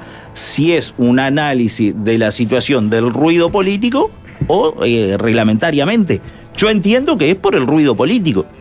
¿Por el ruido político? Y por el ruido político que ha generado. Pesó más lo político que, Me lo, que, lo, que lo jurídico, que lo reglamentario. Bueno, el- el- es verdad que el presidente no ha sido explícito en el argumento de por qué define sacar a Moreira. Pero quedó toda la impresión de que claramente no- enten- se entendía que el accionar de Moreira no había sido el correcto. ¿no? Este, yo. eh, y que por, por, otro- por otra parte, Raúl Lozano, cuando, cuando digamos, se junta con el presidente, de las primeras cosas que dicen es: bueno, hay que rever quizás esa normativa porque no es, es- es vidriosa. Entonces. eh, Es vidriosa cuando tú usas una norma para, este, en definitiva, terminarle adjudicando una vivienda dentro de tantas personas que seguramente pueden ser pasibles de esa vivienda en base a requisitos o evaluaciones técnicas a alguien que es cercano Esa- a vos, que es muy cercano a vos, es como esa- si se lo des a un familiar. Esas personas, no. Esas personas que terminaron yendo el sorteo son pocas personas, son pocos los casos. No estamos hablando de mil, dos mil o tres mil. No, está bien. Estamos hablando de los que calificaron dentro de ese plan, dentro de los que iban a. a- Pero mire que acá mucha gente que participó del sorteo y no quedó, nos escribió, re caliente, re chupado. está bien, Eh, ahora- Y, y- y Moreira no sabía quién era esa persona. O sea, Bueno, no sabía pero quién era esa ha- persona. habría que eh, ver todos los casos. Pero me habría que ver todos los casos, porque hay cosas que no hay ser nosotros no estamos. especialmente cuidadoso con no, no este, dar ninguna señal incorrecta, como por ejemplo, eh, por, por, por fuera de un sorteo decir, recomendar que esta persona acceda a una vivienda. A ver, eh, les escribió gente que iba al sorteo. Bueno, está está bueno porque estamos diciendo que les escribió gente que fue al sorteo. ¿Quién escribió? ¿Cuál era el caso? ¿Cómo, se, cómo estaba? Nos gustaría saber Habló todo de la eso. sensibilidad que genera un caso como y, este, ¿no? y, y- ver, y ver, y analizar Mm. a ver cuál era el caso de cada uno. Porque yo los escuché a ustedes, nos escribe gente que se escribió al Sí. sorteo. ¿Ustedes certificaron que la gente que les escribió Sí, habían ido al sí, sorteo? sí, sí, ¿Y cuál era el expediente? ¿Cuál era el no, caso no, no, no, el- ellos? no digo el expediente. Bueno. Yo digo la sensibilidad que No. genera el hecho de, Entonces- de elegir una persona este, sin fijarte si es tiene algo que ver con Cabildo Abierto. O sea, Moreira, decir que Moreira no tenía, no, no tiene ni idea. y- pero ¿por qué vamos a perseguir el vínculo político de la persona si hizo todo bien? Pero cada no vez sabía que vamos a entregar persona- una llave, ahora yo quiero verlo. No, no, yo, a- la- yo a lo pongo al revés. Cada Yo vez que vamos a entregar una Moreira llave. y perdóneme, contesta si está bien o no. Yo soy, yo soy ministro de vivienda. ¿Va? ¿Por qué Este, partido? No importa, el partido mío. Se llama el, juanchismo. Este, y, resulta que en la normativa hay una posibilidad de que yo reserve un cupo de una vivienda, de vivienda que se entregan por sorteo, para una persona este, que yo sugiera y que después pase por las evaluaciones técnicas. Entonces sale un mail de, este, de mi secretaría diciendo el operador llama Álvaro La Rosa, ¿no? persona que conozco y que está en una situación muy especial y necesita una vivienda. Digo, bueno, es de mi interés que se analice la situación de Álvaro La Rosa, con quien trabajo todos los días también en, en otro lugar, lo conozco mucho, para ver si este, cumple con los requisitos técnicos como para poderle adjudicar directamente una vivienda. Bueno, eh, yo estoy intermediando por un conocido mío en lugar de justamente no intermediar directamente con una persona a la que conozco en mi, en- en mi condición de ministro cuando tengo que atender los problemas de vivienda de muchos uruguayos. Entonces, ¿le parece correcto que yo haya tomado esa acción?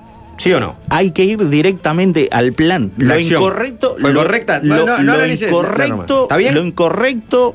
Hay que ir directamente al plan en la discusión, porque la discusión hay que centrarla en un lugar, eh, de- de- de- en el lugar en el que está la discusión. En ¿Y este caso, en ese plan de los que se inscribieron en el eh, para ese, eh, para calificar para ese plan de vivienda. Obré bien Yo lo yo. que digo es, hubiese obrado muy mal y hubiese sido una recriminación política y hubiese terminado tal vez de una forma eh, más eh, eh, de, de mayor castigo público si el ministerio decía no, como es militante que se quede en la calle.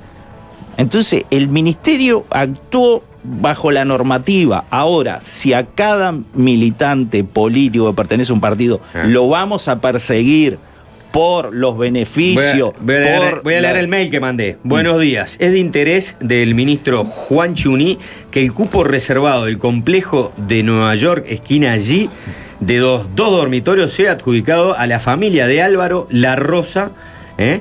Este, el número tal, tal y tal. ¿Quién es Álvaro La Rosa?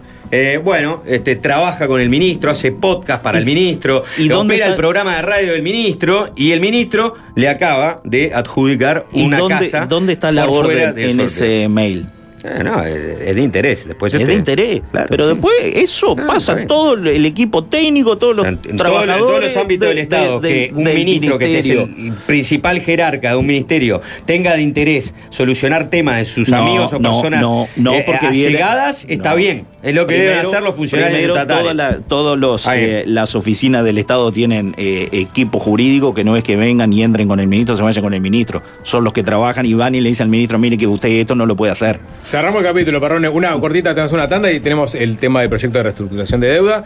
Pero eh, en plena vorágine de, de- por este tema, este Perrone, eh, bastante caliente, puso en Twitter. Ahora faltan las renuncias por gestión por ineptitud. Gran parte de los uruguayos bebiendo sal con agua y las autoridades de OCE lo más campante. Ayer el Frente Amplio presentó una moción para que renunciaran el presidente y la vicepresidenta de OCE. ¿no? ¿Usted está, está, está de acuerdo con ese pedido? Bueno, yo no integro el Senado. No, no, ya lo sé, pero digo, está de acuerdo con que eh, Montero y, y Montaner tendrían que renunciar. Hay situaciones que son distintas, que si quieren las abordamos ahora, no sé si van a ir. No, es una, es la pregunta concreta, si, si, si, si está eh, alineado con, con ese pedido de Yo vengo con un reclamo de OCE de hace bastante tiempo. Que no, Personal. tiene, que no tiene que ver con las. No, a raíz de reclamos. Ajá. Que no tiene nada que ver con la sequía que vivimos ahora. Por eso hay que diferenciar la Sí. discusión. ¿no? Eh, hay reclamos en zona. Yo soy legislador del departamento de Canelones. ¿no? En zonas rurales del departamento de Canelones, que a mí me toca vivirla. Y yo estuve hace poco día en la Comisión de Ambiente y está en versión taquigráfica. ¿tá? de que los aljibes, lo que son los pozos de, de- de las casas, se están secando. No hay agua. No hay agua. Pero esto viene de tiempo atrás, no tiene nada que ver con la sequía. Tapa, acá puso eh, los uruguayos bebiendo sal, e ineptitud y pidió la renuncia a las autoridades de OCE. ¿La sostiene todavía o no? Bueno, a ver, evidentemente la OCE no estuvo, no estuvo eh, de- despierta en toda la situación que se nos venía. Tal es así que ahora parece que van a hacer una represa de apuro, que sería parte de la solución que no sé por qué no la hicieron hace eh, tres meses. ¿Ah? Este, yo no sé si ese, si ese, ese Twitter tiene que ver directamente con pedir una renuncia. Bueno. O sea que cree que, que no tiene que renunciar. Bueno, eh, yo lo que entiendo es que hay que, primero, el reclamo anterior, y explico cuál es el, el reclamo anterior, eh, hay lugares en Canelones que sé que pasa en otras partes del país, porque lo, lo han dicho otros legisladores en la Comisión de Ambiente, que son zonas rurales que son densamente pobladas, como se llama, y que piden que vaya la OCE. ¿Ah? En la interpelación al ministro Peña por el proyecto Neptuno, yo hablé del tema y el presidente de OCE dice en esa interpelación que la OCE es profundamente urbana.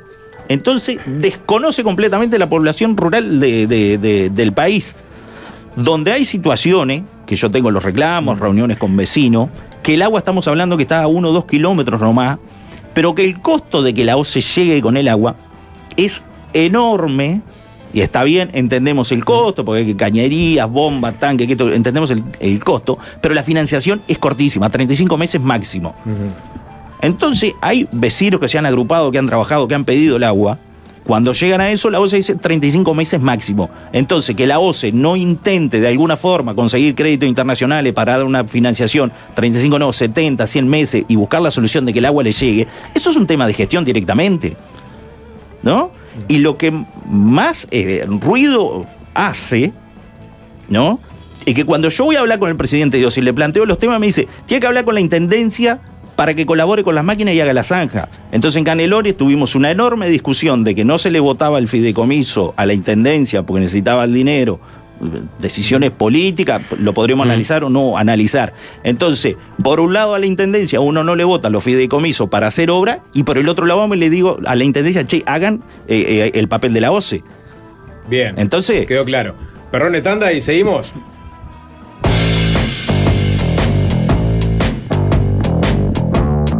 fácil desviarse.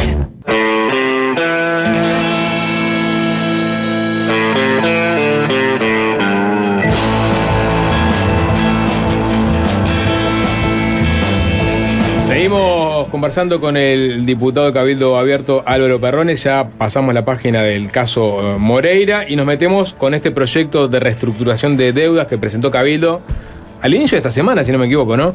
Eh, había, digamos, eh, entre otras cosas, un, un- eh, digamos, un momento para esperar a que el Ejecutivo presentara un, proyecto. Cabildo estaba esperando. Había en, par- en paralelo un acercamiento con el Frente Amplio para tratar de sacar un proyecto en el cual había interés común. Pero, sin embargo, decidieron presentar ustedes por la suya la propuesta sin esperar, por ejemplo, lo, lo que iba a presentar el, el Partido Nacional.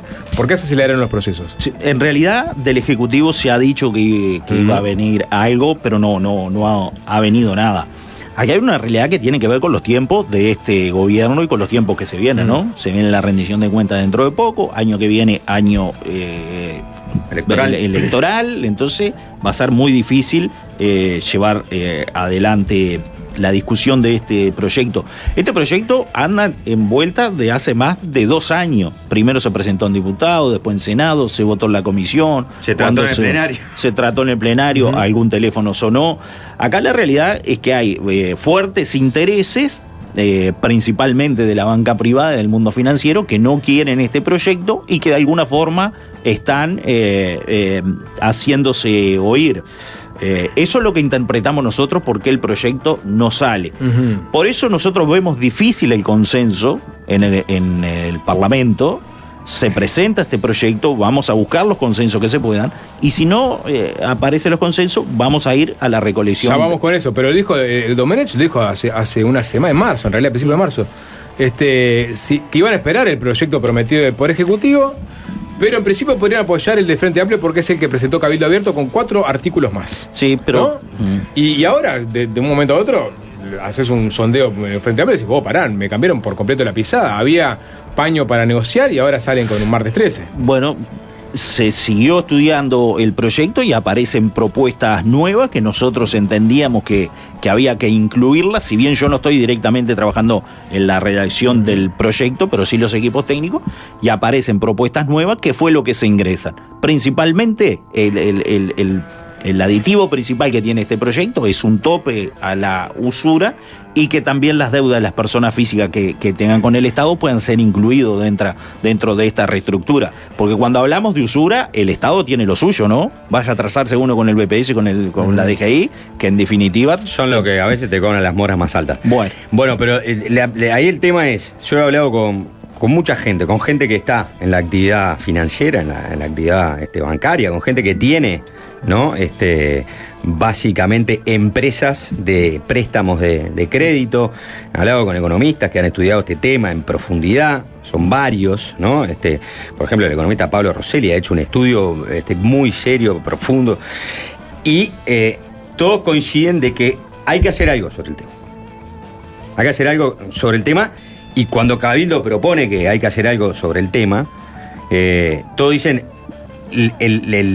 el espíritu de Cabildo lo acompañamos todo. O sea, no puede ser ¿no? que de pronto este, vos este, llegues a tomar este, un crédito, sobre todo hay gente que toma créditos este, de, de- poco, de poco monto, pero después ese crédito de poco monto, cuando no lo pueden de- pagar, se termina convirtiendo en una, en una deuda impagable, ¿no? Y ahí surgen toda una cantidad de problemas para, para esa persona. Entonces, analizar el mercado y ver cómo se puede mejorar la situación para que esas personas no queden totalmente por fuera del mercado, no queden en el crédito, después no se le obstruya hacer determinados trámites que le terminan complicando la vida. Entonces, estamos todos de acuerdo.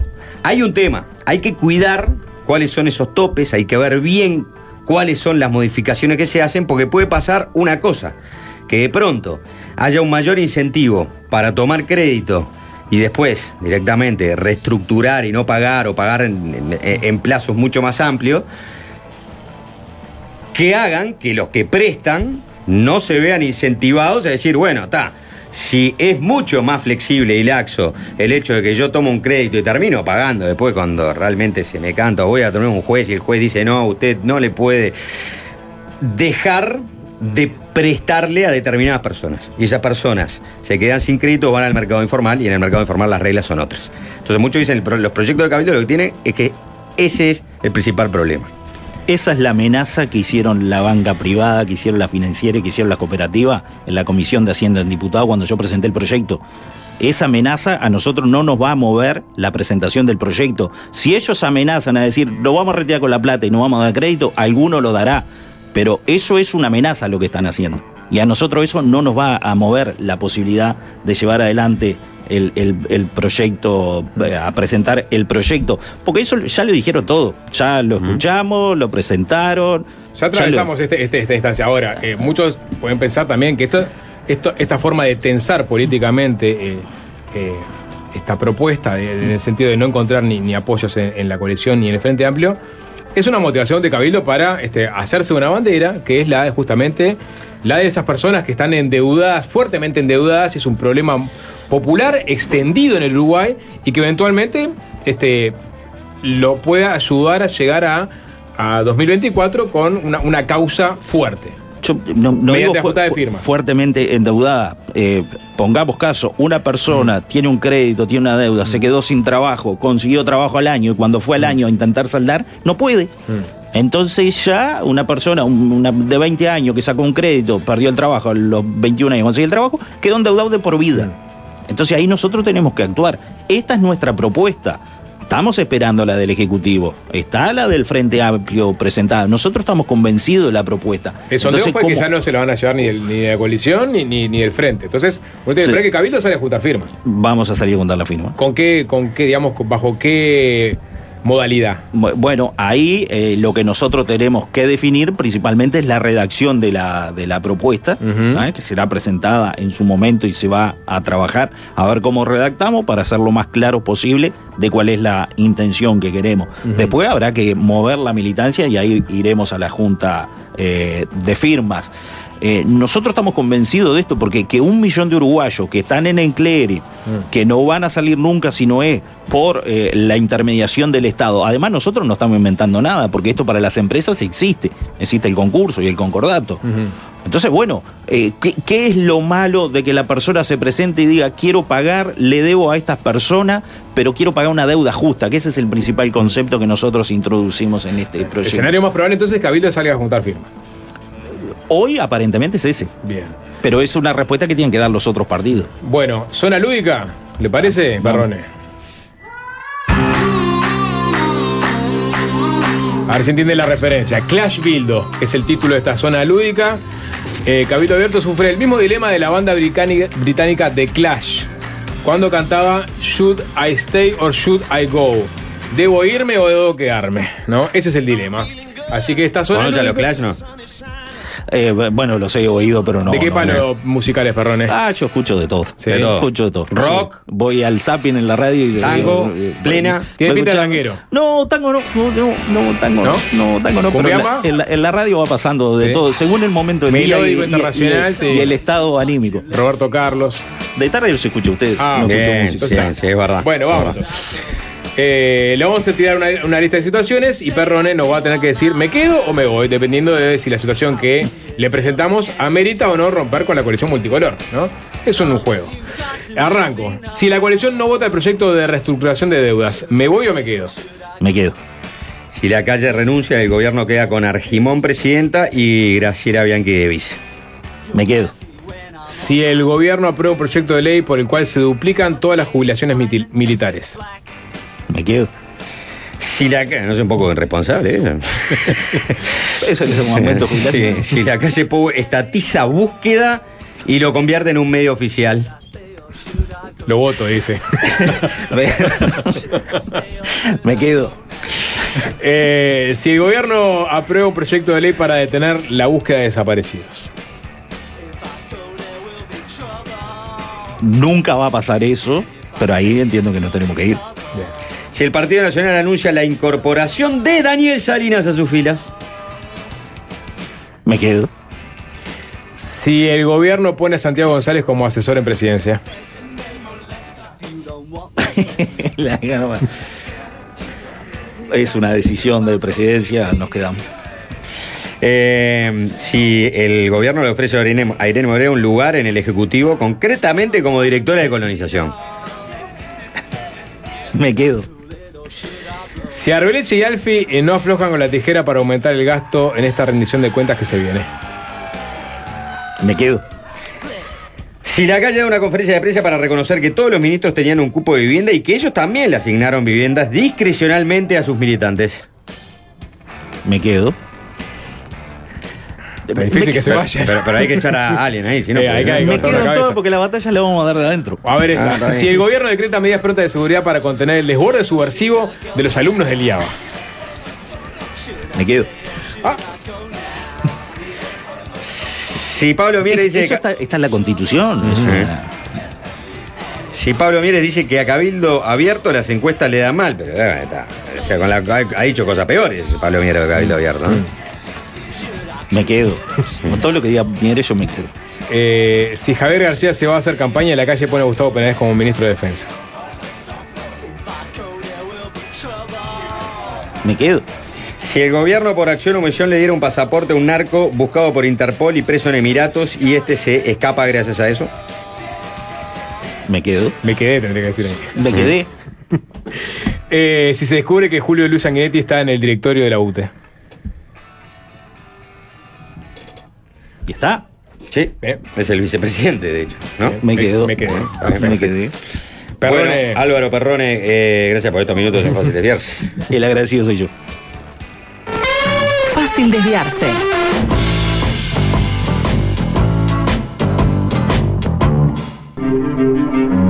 Dicen que la cultura es muy importante. Pero, ¿quién se la toma en serio? Por suerte hay alguien que viene a denunciarlos a todos. Los pedantes que compiten por ser el primero en gritar ¡Bravo! Los políticos que leen todos el mismo bestseller. Los tecnócratas que cierran los teatros. Ciudadano Ilustre. La columna de Fernando Medina. Estoy vencida porque el mundo me hizo así. No puedo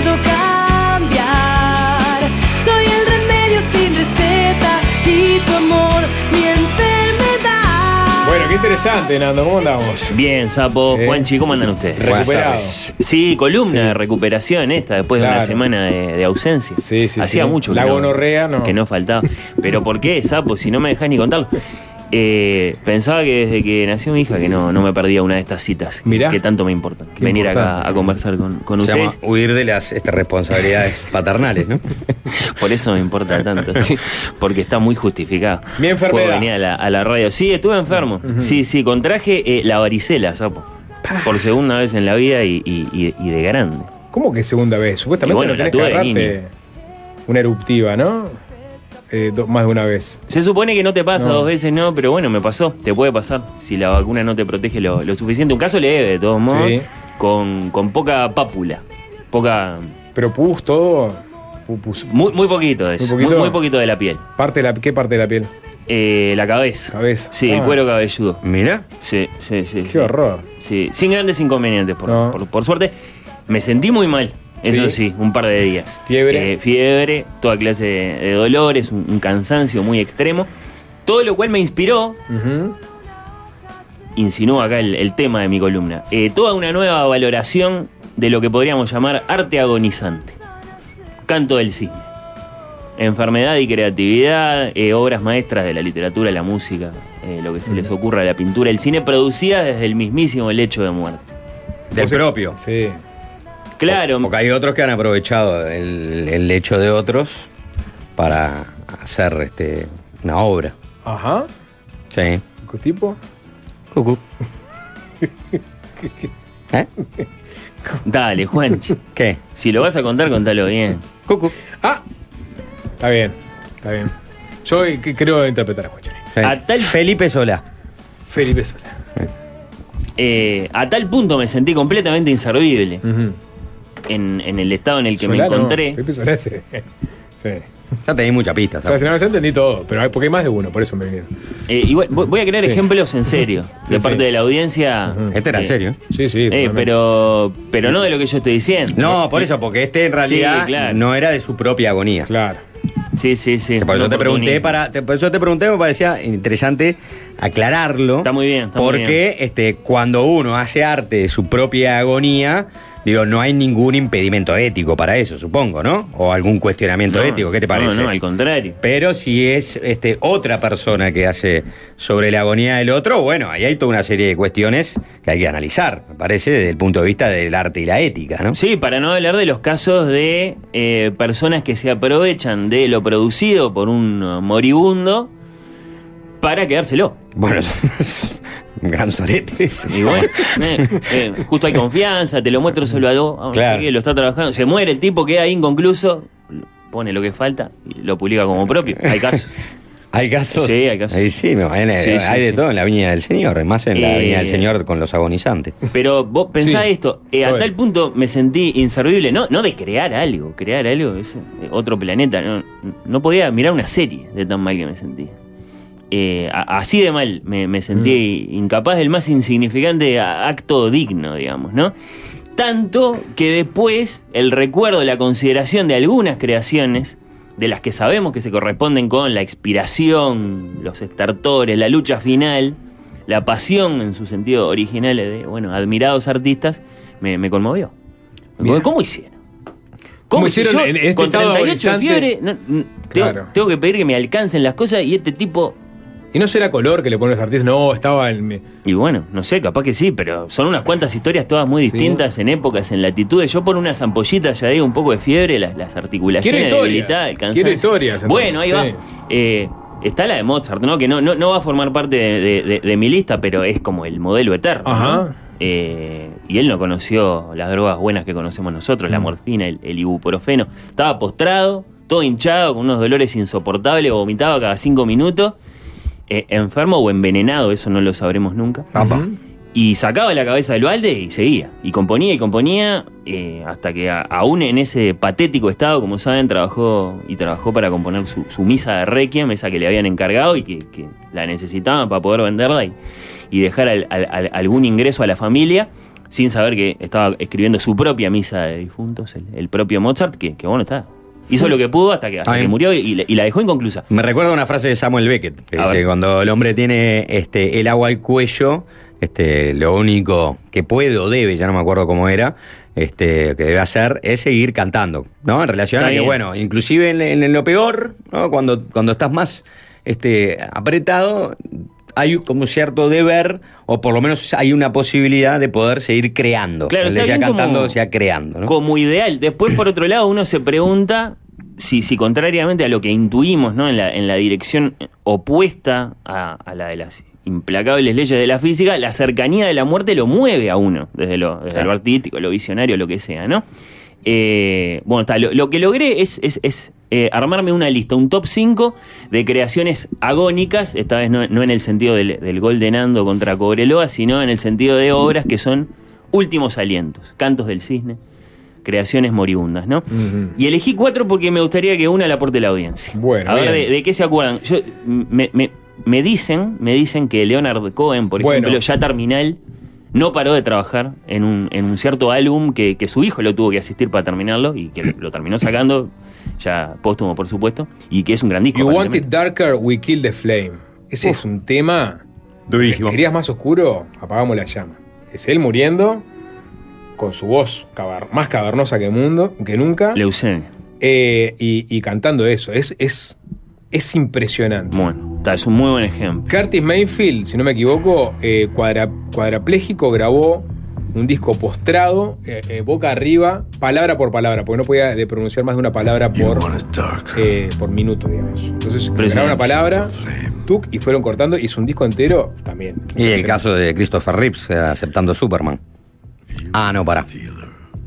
Buen chico. Acá tenés a Lea. Sí, sí. ¿Cómo, cómo es que se llama este álbum? Igual, más allá de esa salida de olla, Sí, hay sí. que decir que Christopher Reeves aparece en la serie Smallville, que es una serie que se hizo después de los 2000. Él A ya en sí, ya totalmente. Y hace un personaje que no es Superman, obviamente, sino es un profesor este, que es avesado en temas de astronomía, etcétera. Pero es una de las últimas actuaciones que hizo fue aparecer ante un nuevo Superman más joven, interpretado por otro actor. Deje de- Sobreponiéndose. da- eh, cediendo el legado, digamos. Eh, exacto, sí. Eh, número 5 para mí, Sí. Sapo Juanchi, el control de todo en el descontrol de todo, a través del arte. Francia, 27 de julio de 1890. Había pasado un año y medio del celebérrimo, tal vez apócrifo, eso no lo sabremos nunca, episodio del burdel, la prostituta y el paquetito cubierto de sangre eh, conteniendo una, una oreja humana. Eh, el quizá demasiado fimo- eh, famoso pintor holandés Vincent Van Gogh tenía 37 años. En vida casi no había conocido la fama, quizá un poco. Estaba loco, en principio. Tenemos que aceptar que estaba un poco loco, estaba enfermo. Tam- tampoco lo sabremos nunca con certeza. Eh, hacía un par de meses que vivía en un pueblito a 30 kilómetros de París. Se levantó, salió a pintar. Para él, rutina eso, ¿no? Eligió una calle ahí, un jardín, unos árboles, se pasó un largo rato pintando. Cuando regresó a la posada en la que dormía, estaba herido de bala. Aparentemente se había pegado un tiro, ¿no? Y bueno, como nadie ignora, se murió dos días después, ¿no? Eh, la fama universal de Van Gogh es tardía, por lo que el descubrimiento y sobre todo la valoración del cuadro en el que trabajó ese día, que ahora eh, lo conocemos muy bien, se llama Raíces de Árbol, si querés miralo, sapo. Eh, es una, una gran pintura abstracta. Bueno, tomó tiempo, recién en 2012 se, se llegó a un acuerdo más o menos extendido a este respecto, ¿no? Después de muchas teorías y sobre todo de muchas pericias.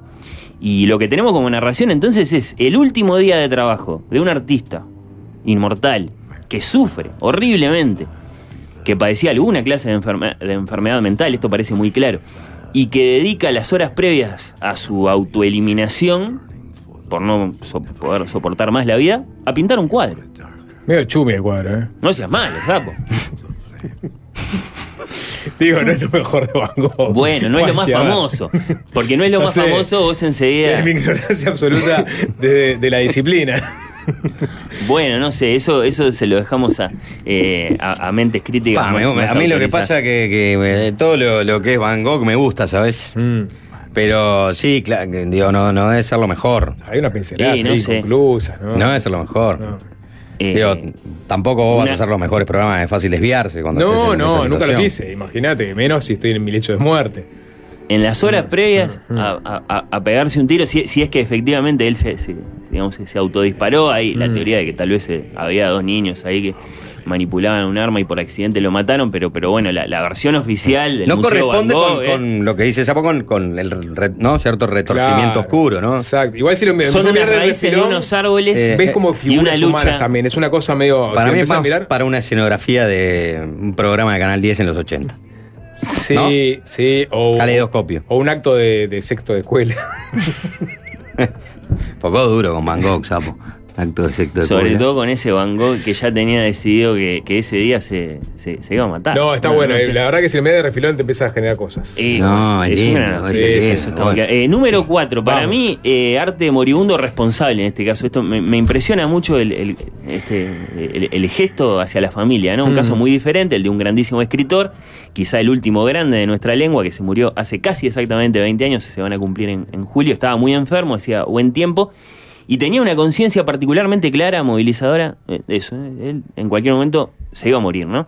Hablamos del, del escritor chileno, después un poco mexicano, otro tanto español, Roberto Bolaño, que cuando se murió en julio de 2003, bueno, eh, presentaba un cuadro familiar bastante complicado, estaba su esposa, que iba a ser su heredera, Carolina López, en simultáneo había una segunda mujer, que era su novia, eh, Carmen Pérez, que lo va a acompañar eh, sus, últimos, sus últimos años y sobre todo sus últimos días, ¿no?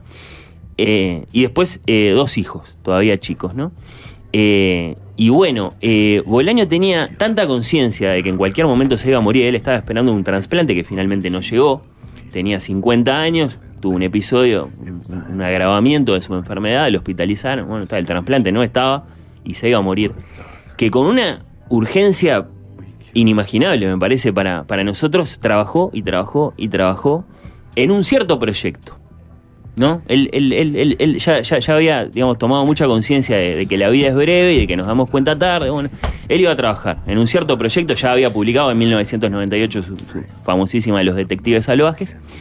Y, y- y bueno, tenía un proyecto que, que va a terminar siendo un, un libraco de más de mil páginas que todos conocemos hoy, que se llama 2666 que tal vez no lo concibió como un único libro, eh, tal vez eran cinco libros, pero que bueno, Anagrama, eh, su, su- amigo, su editor eh, Jorge Herralde, junto con sus herederos decidieron que sí, que se publicara en un único libro, y, y- esto le asegurara a su familia eh, ingresos para la posteridad cuando él ya no estuviera.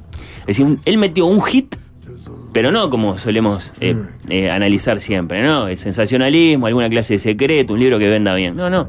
Una obra maestra que se venda bien a lo largo de mucho tiempo, a lo largo de suficiente tiempo para asegurarle a su, a su familia un, un buen futuro.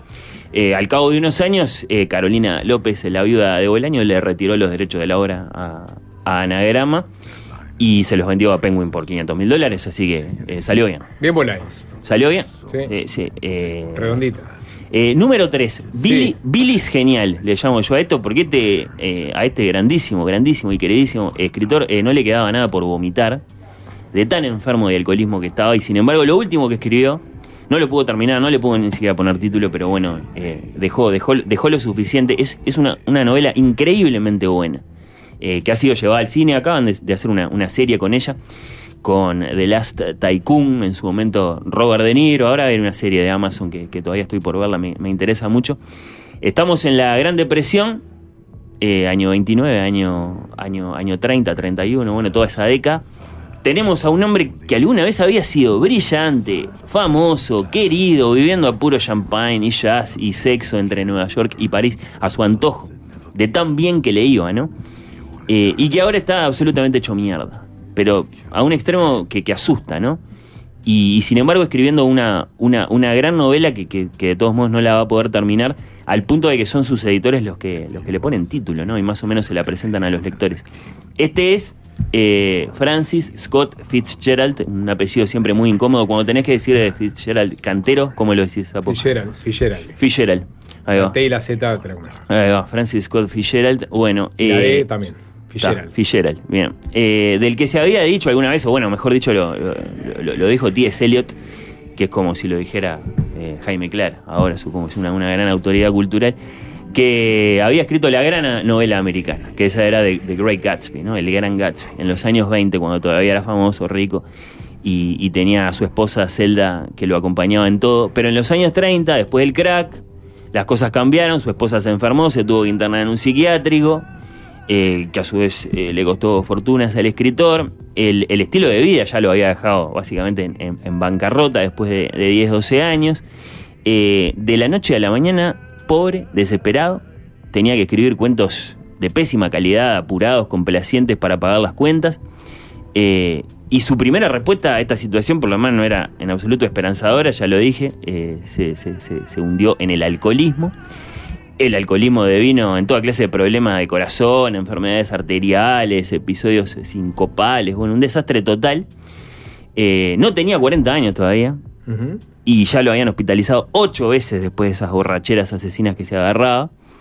Septiembre de 1936, y ahí es, es como el final, porque el, el New York Post en ese momento alegremente estampaba en toda la ciudad una portada con la noticia de, de Fitzgerald, eh, bueno, eh, alcohólico y fracasado, como noticia principal, ¿no?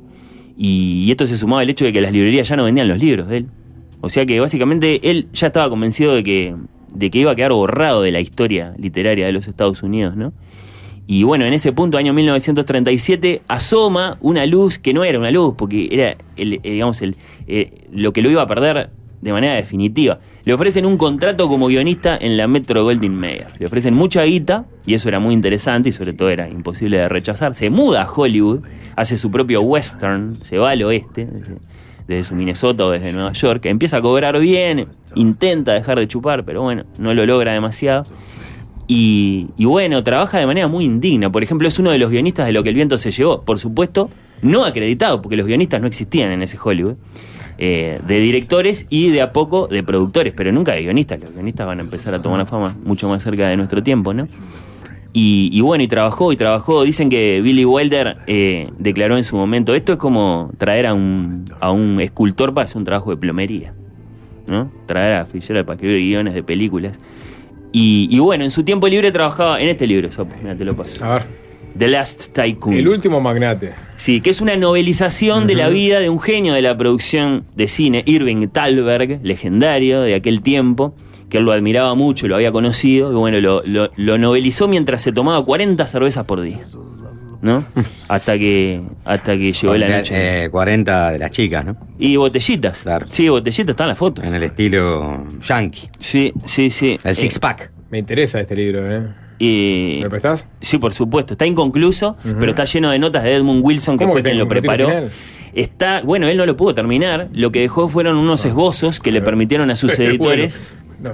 eh, armar una novela presentable a Ah. los lectores. Pero es una gran, gran, gran historia de un productor de Hollywood. El- el- lo que él Arranca, quería bueno el escribir un western, ¿no? Me gustó cómo, cómo arranca, está bueno. Eh, pero nos queda poco tiempo y tengo, obviamente. Me- hay quiero que el ejemplo de la audiencia Sí. y me voy a despedir con uno que Con uno. casi no voy a decir nada, solo lo vamos a escuchar. Bien. ¿Qué ejemplos hay de la, de la, de la Eh, audiencia, Sapo? Graham Swift obtuvo el Booker Prize con su novela Últimos Tragos, muy recomendable. Bien ahí.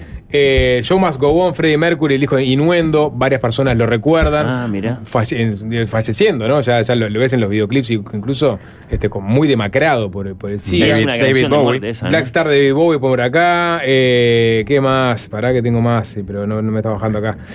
Eh, Raúl Julián Street Fighter. Tomá, esa no la tenía, no la tenía registrada. Mirá. Te leo después de la tanda, el resto. Dale, y tiro la última. Vamos. Y es fácil desviarse, es fácil desviarse. ah. Fácil desviarse.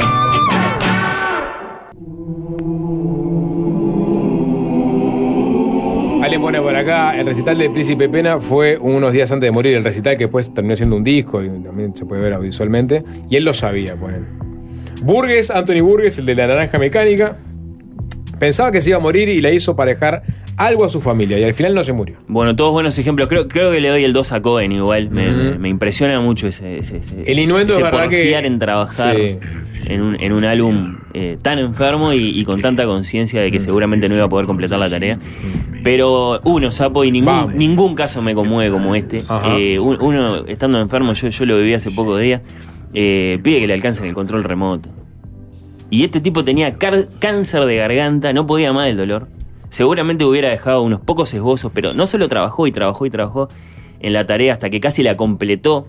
Estamos en Milán en 1924, sino que dentro de ese, de ese trabajo de, composición musical se las arregló para dejar esa melodía que es la que compite con, con la de la Oda a la Alegría como la melodía más famosa del mundo. Ya, ya puede ir sonando, Alvina, con esto, con esto cierro, no tengo nada más que decir. Porque que este tipo, con esos dolores así enfermo, haya logrado trabajar de esta forma para casi, casi, casi completar eh, Turandot, ta, me parece increíble. Increíble. Así que eh, el uno de- de- de- del arte moribundo es para Giacomo Puccini y su Turandot. ¿Murió joven?